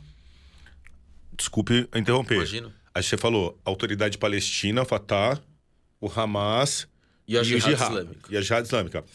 A, a autoridade palestina não seria o Estado regular? Ah, exatamente, doutor. A autoridade palestina seria o Estado regular e, teoricamente, seria com eles que o acordo. É, a gente começaria um acordo de dois Estados para ter uma paz. O problema é que a autoridade palestina foi tirada à força de, de Gaza. Né? Então, atualmente, ela está somente na Cisjordânia, que a gente chama de Judéia e Samária, que é uma área dentro de Israel, mas controlada em certos pontos pela autoridade palestina, tá?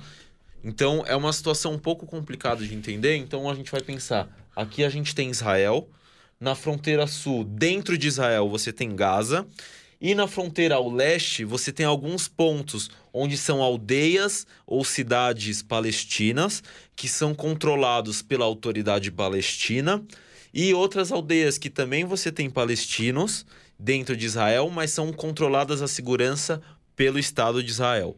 Então a gente divide, a gente divide isso em três setores, que são setores A, B e C. O A, no caso, seria um setor onde a autoridade palestina tem 100% do controle de segurança e de acesso, mas está dentro de Israel ainda. É como se fosse, vamos pensar, um condomínio ou uma cidade, tá? Bom, mas essa, a, a, a dúvida que fica é, é, você falou assim, mas eles se juntam. Eles se juntam. Então ninguém é bonzinho. É... Acho que nenhum terrorista é bonzinho, né, doutor? Então, assim, eu posso entender, eu tô, eu tô perguntando por dúvida mesmo, que o, o, o, próprio o Estado regular palestino também tem uma influência terrorista muito forte. Ele a autoridade palestina. Ele, ele tem um braço terrorista dentro do seu governo que tem, querendo ou não, laços, contatos e informações que ele acaba cedendo a grupos terroristas. Ignorância minha e dos seguidores, desconhecimento, desculpa, ignorância. Imagina, não tem é... ignorância não, é só querer saber, não é ignorância. E ele, esse braço armado, esse braço terrorista que talvez tenha, esteja dentro do governo, esse governo reconhece ele ou finge que não vê? Finge que não vê, obviamente. Não é meu, ele não é meu, não Exato. é meu. Ou se descobrem e pegam, ele é um grupo terrorista e não uma parte daquele grupo de governo que teoricamente teria direito a, a governar. Porque, em tese, dentro desse conflito, a autoridade palestina como um governo e o Estado de Israel conversam. Exatamente, conversam e têm ações juntas, em Ações juntas. Isso. E esse conflito, em tese, está, está acontecendo não pelo Estado regular da autoridade palestina, e sim por grupos, grupos terroristas, Hamas, que está na frente. Jihad Islâmica. E o Fatah no suporte. E a Jihad Islâmica também. Eu acho que eu entendi. Muito bom o resumo que você deu. Você conseguiu é, apresentar para o público de uma maneira bem clara. Às vezes as palavras acabam me faltando porque eu fiquei muito tempo fora de, do Brasil. Então eu acabo tendo uma dificuldade para resumir. Mas o seu resumo foi muito bom. Eu acredito que se fosse pela autoridade palestina, nós não estaríamos num confronto desse, dessa maneira. Tá? É, é, mas pelo jeito, dentro da autoridade palestina, deve ter um pedacinho podre que, que deixa o, o, o, o, terrorismo trabalhar. Exatamente, exatamente. É como se, uma analogia, é como se no Brasil tivesse um pedacinho do governo que apoia o narcotráfico. Exatamente, que é, um, é uma parte de um governo que é corrupto e acaba é, prejudicando a população devido a isso. Eu não sei se o senhor já viu a série Falda no Netflix. Deixa eu anotar. Vai aprender. Vai maratonar, doutor, tenho certeza, viu? É, um... é incrível. Viu? Já viu? É muito, muito bom. Qual que é o fundamento, gente? É uma unidade real em Israel chamada Mishtaravim. A tradução dos Mishtaravim são pessoas que vivem entre os árabes. Então são pessoas que são criadas e treinadas a falar a língua perfeitamente, a saber os costumes, a agir como um árabe e trabalha dentro dos territórios infiltrados. E aí quando tem problemas, eles entram em ação né? E é uma unidade real que existe em, em, Israel. E a série ela mostra exatamente isso que a gente busca trazer aí no, no podcast do Senhor hoje, que é a gente mostrar as duas realidades, tanto uma realidade israelense quanto uma realidade palestina. É uma série que eu indico para todo mundo também, pessoal. Falda no Netflix. Show. Bom, da minha parte aqui, James. O, o título falda, o que, que significa? Falda, é, na tradução para o árabe, significa caos. Então, é um código de operação. Quando alguma coisa dá errado, falda, caos. Fudeu. Quer dizer que fudeu. Fu, falda, é, analogia. É, falda, é, fudeu. É. Entendi, entendi. Fudeu. Bom, mais uma vez aqui, ó, James está me lembrando aqui do questão do, do jabá, né? Nosso podcast tem o apoio da Eurocapital, que oferece investimentos planejados para policiais. Aquela segurança para ser utilizada após a aposentadoria. Seu guarda, guarda dinheiro. Antecipação de recebíveis, investimento em debêntures. Ligue para 3003 6024 www.eurocapitalsecuritizadora.com.br Eurocapital, mais do que investimento, um conceito de vida. Bom, eu não vou terminar, eu preciso perguntar mais coisas. Doutor, é, o, o, o Henry, ele, ele dá aula de tiro, né? Sim. Ele, é, tem, tem umas técnicas bem interessantes. É, e o que, que você pode falar em relação a como é que está a situação do tiro no Brasil hoje? E, e lá o, o armamento utilizado, essas questões de armamento? É, doutor, quando eu retornei ao Brasil, no final de 2018, eu vim com uma proposta de ser um instrutor de uma família, de uma das famílias mais influentes do Brasil, onde tem uma equipe de segurança. Né? Então eu trouxe toda essa minha expertise de combate que eu tive também na Alemanha trabalhando para o governo israelense e trouxe para cá. Depois de um curto período de tempo, eu acabei tendo a oportunidade de abrir a Kadima, que é a minha empresa, junto com outros dois associados, que eu dei a, não sei, a camiseta. A ganhei a camisa da Kadima, tá lá dentro, a branquinha de, minha da Kadima. Depois a gente, a, gente tira uma foto aí. Show. E eu, a Kadima ela é uma empresa de treinamentos onde a gente dá treinamento para CACs, militares, civis, que tem a arma como defesa ou como esporte, né? E buscam fazer um treinamento defensivo. Você dá treinamento pra CAC? Dou treinamento pra CAC. Você é amigo do pessoal? Sou, sou bastante amigo. Fala pra eles fazerem as pazes comigo. Porque eu andei falando umas besteiras que eu escutei nos botequim, besteira mesmo. Andei uhum. falando, falei, eu comentei que a bala capotava, mas o Vicente falou que vai desenvolver uma munição que capota. Que capota, que ele falou que vai chanfrar ela atrás, vai calcular. Eu acho que dá, eu acho que ele consegue. Eu... Então aí ele vai me livrar dessa. Aí fala com o pessoal que já pedi desculpa do Rivotril, dos negócios, tudo, entendeu? Conversa com ele e fala, é. pô, dá com a gente boa, é nosso amigo. Eu, eu acho que assim, a gente vive uma época muito difícil, que é a época da, da mídia digital, né? Então, qualquer coisa, é, fica muito fácil da pessoa vir e reclamar e começa a ganhar um, uma, um, uma coisa muito grande, né? Eu acho que, doutor, é, todo mundo erra, todo mundo faz erros. É, Mas são... você conversa com eles? É, eu, Fala eu, pra passar um pano lá. Com certeza, tá. pessoal. Habib aqui, ó. É Habib Celano aqui, porra. Foi mal, galera. Desculpa aí. ó, aqui, aqui, né? É, é, Show. E, e a Kadima hoje em dia CACs, policiais. Quais, qual o teu curso mais forte? Qual, o que, que você. Manda da academia pra gente que a gente precisa de treinamento israelense. Claro, claro. Então, apesar do treinamento israelense, quando a gente fala em técnica de tiro israelense, as pessoas já pensam na arma fria de você tirar e golpear e começar a combater. Né, gente, o combate israelense armado ele é muito mais que isso. É uma série de mindsets, protocolos de combate que você aprende. E são coisas que são pouco exploradas normalmente no mundo do tiro afora né? Porque é algo que é enraizado no, no, nosso militarismo lá. Um dos cursos mais, mais fortes que eu tenho são dois, doutor. É o operador de pistola, né? Defensiva, que eu tenho o nível intermediário e o avançado. E o. Israelense. Israelense. Israelense. Não é a técnica brasileira. Não, técnica 100%, 100% israelense. israelense. Isso. É, eu acabo adaptando uma outra coisa para nossa realidade aqui, mas é, são coisas básicas, porque aqui a gente combate a violência urbana e não o terrorismo. Então, um protocolo ou outro acabam mudando, adaptando para nossa realidade.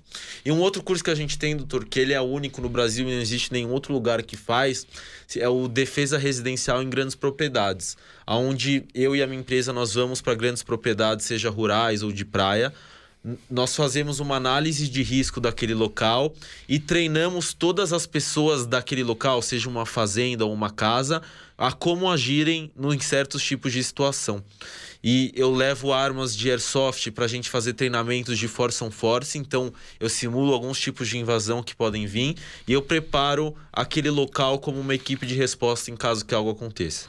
Muito legal. Muito obrigado, doutor. Muito legal esse curso, porque você vai, você vai desenvolver a mentalidade israelense dentro de uma célula familiar. Exatamente. Você vai pegar um sítio, uma chácara familiar gigante que todo mundo se reúne e caso alguém queira invadir ou sofrer um atentado, cada um sabe a sua função. Exatamente, e é muito importante. A empregada não vai ficar gritando. Exato. Ela vai, ela vai ligar pra polícia dela. ou vai pegar o fuzil dela. Ela Exato. vai pegar o fuzil dela. Se ela puder, ela pega o fuzil dela. Lógico. E é muito importante, e isso eu aprendi no, na minha carreira militar cada pessoa que tiver incapacidade e capacidade de fazer alguma coisa, a gente precisa utilizar ela em prol daquela situação. É um pouco o exemplo é que a gente demais. tem do exército israelense, é né? demais. Então a gente busca usar em favor da gente tudo o que a gente tem naquele local, de tanto de material humano quanto de recurso. Eu, eu na qualidade de é, delegado de polícia e presidente absoluto desse podcast depois de Sir James, gostaria de, junto com o James, ser convidado para um curso desse, porque nós gostamos com muito. Com certeza, vai ser um... Não estamos nos oferecendo e não querendo desconto, mas a gente não, gostaria Não, de... vai ser um prazer receber vocês. É, inclusive, tem alguns vídeos dos nossos cursos que já foram feitos para os nossos amigos do lado R, que o James conhece, grandes amigos nossos, inclusive um abraço. Tá lá no YouTube, só ver lá do R, vocês vão ver o nosso último treinamento. E, gente, vocês são mais que convidados. Convido é, você, CAC, militar, é, policial civil, qualquer um, é, tá apertado de grana, fala com a gente, a gente dá um jeito, a gente vê como a gente pode ajudar. É importante pra gente que vocês vejam conceitos novos e que vocês estejam treinados e preparados para quando Deus me livre essa situação vier a, a acontecer, né? E se, e se focar que fizer as pazes com o DOC, ganha 5% de desconto.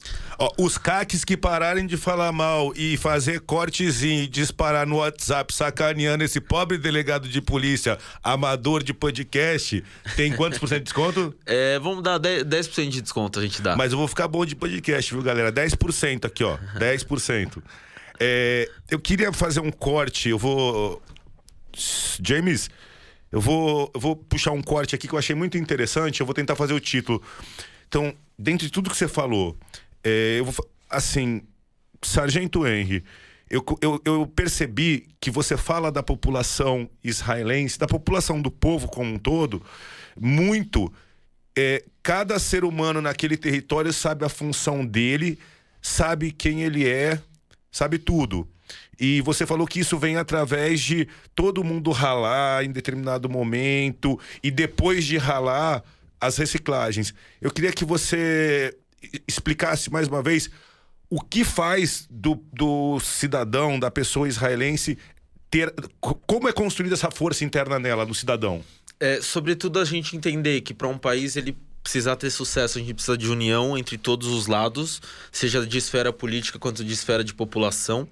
E eu acho que a gente precisa começar a pensar numa maneira, por exemplo, lá em Israel, você faz 18 anos, ou você vai para um serviço é, militar, ou você vai para um serviço social. E isso acaba moldando as pessoas de uma maneira totalmente diferente né? E você acaba valorizando todas as esferas da sociedade, utilizando todo mundo e dando valor para todo mundo. E eu acho que para a gente ter pessoas que tenham sucesso lá na frente, como médicos, doutores, delegados ou juízes, isso tem que vir do berço, a gente sabe, né, doutor? Com certeza. Sim. E se isso não começar pelo nosso governo, é muito difícil que isso comece pela nossa população. E assim, o mais interessante é que é não sei, a impressão que eu tô tendo da nossa conversa. Se eu sei que com 18 anos eu vou ter que me doar pro meu país, eu não vou poder ser um folgado o resto da vida, vamos ser bem prático na realidade brasileira. Eu já vou crescer com respeito, até porque todos os meus pais passaram por isso, os meus avós passaram por isso, então já tem uma, um patriotismo muito enraigado e um respeito em casa. E, e então quer dizer, quem não presta, a pessoa que não faz um ano de serviço, de prestação de serviço para o país, ela tem vergonha. Ela tem vergonha, inclusive ela tem dificuldade de arranjar emprego, doutor. Não só vergonha, se ele não deu um ano da vida dele pelo Dois anos no mínimo. Dois né? anos no mínimo. Isso. Dois anos no mínimo. E, gente, quando eu falo dois anos, tinha dia que. Tinha, quando eu tava em Gaza, a minha escala era 17,4, doutor. 17 dias operacionais sem ir para casa e quatro dias em casa. Só que dos quatro dias que eu ia, que eu ia para casa, eu demorava praticamente oito horas para chegar na minha casa de deslocamento na ida. 20 para dormir, que tava cansado, desculpa. É, exato. 20 para dormir e aí eu já tinha que botar mais as oito horas da volta que eu ia ter. Então, praticamente me dava ali um dia de vida ali civil, normal, onde eu limpava a minha roupa, na, porque não tinha ninguém, morava sozinho, botava na máquina, comia um negocinho, via um jogo do Palmeiras e, e, já era. E se pudesse voltar no tempo, fazia tudo de novo? Tudo de novo. Duas vezes, né? Duas vezes. É, uma, é muito gratificante, assim, principalmente. Um dos momentos que mais me emocionaram no Exército foi quando eu finalizei o, o treinamento intermediário e eu recebi o tag da minha unidade e eu recebi no Muro das Lamentações, em Jerusalém. E ali a bandeira subindo, a gente cantando o hino, o batalhão inteiro, sabe? Aquela coisa bem militar e muitos civis, lotado, lotado, todas as pessoas filmando.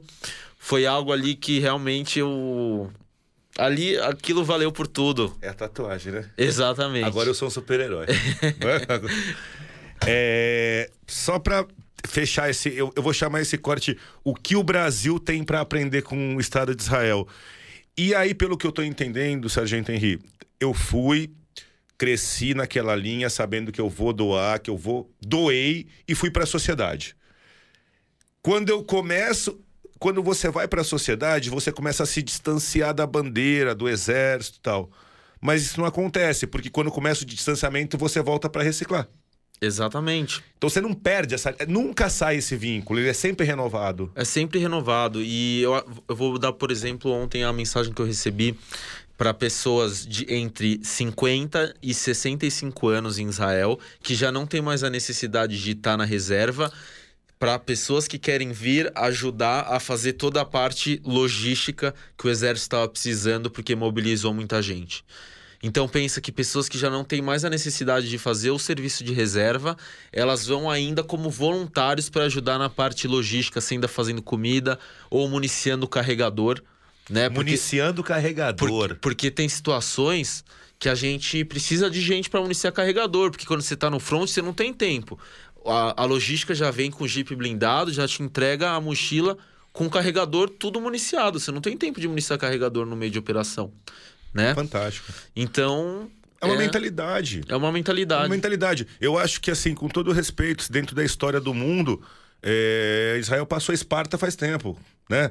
O, o, o, Estado o Estado Exército, que é mais conhecido da história, é Esparta. Com certeza. Não é Israel, né?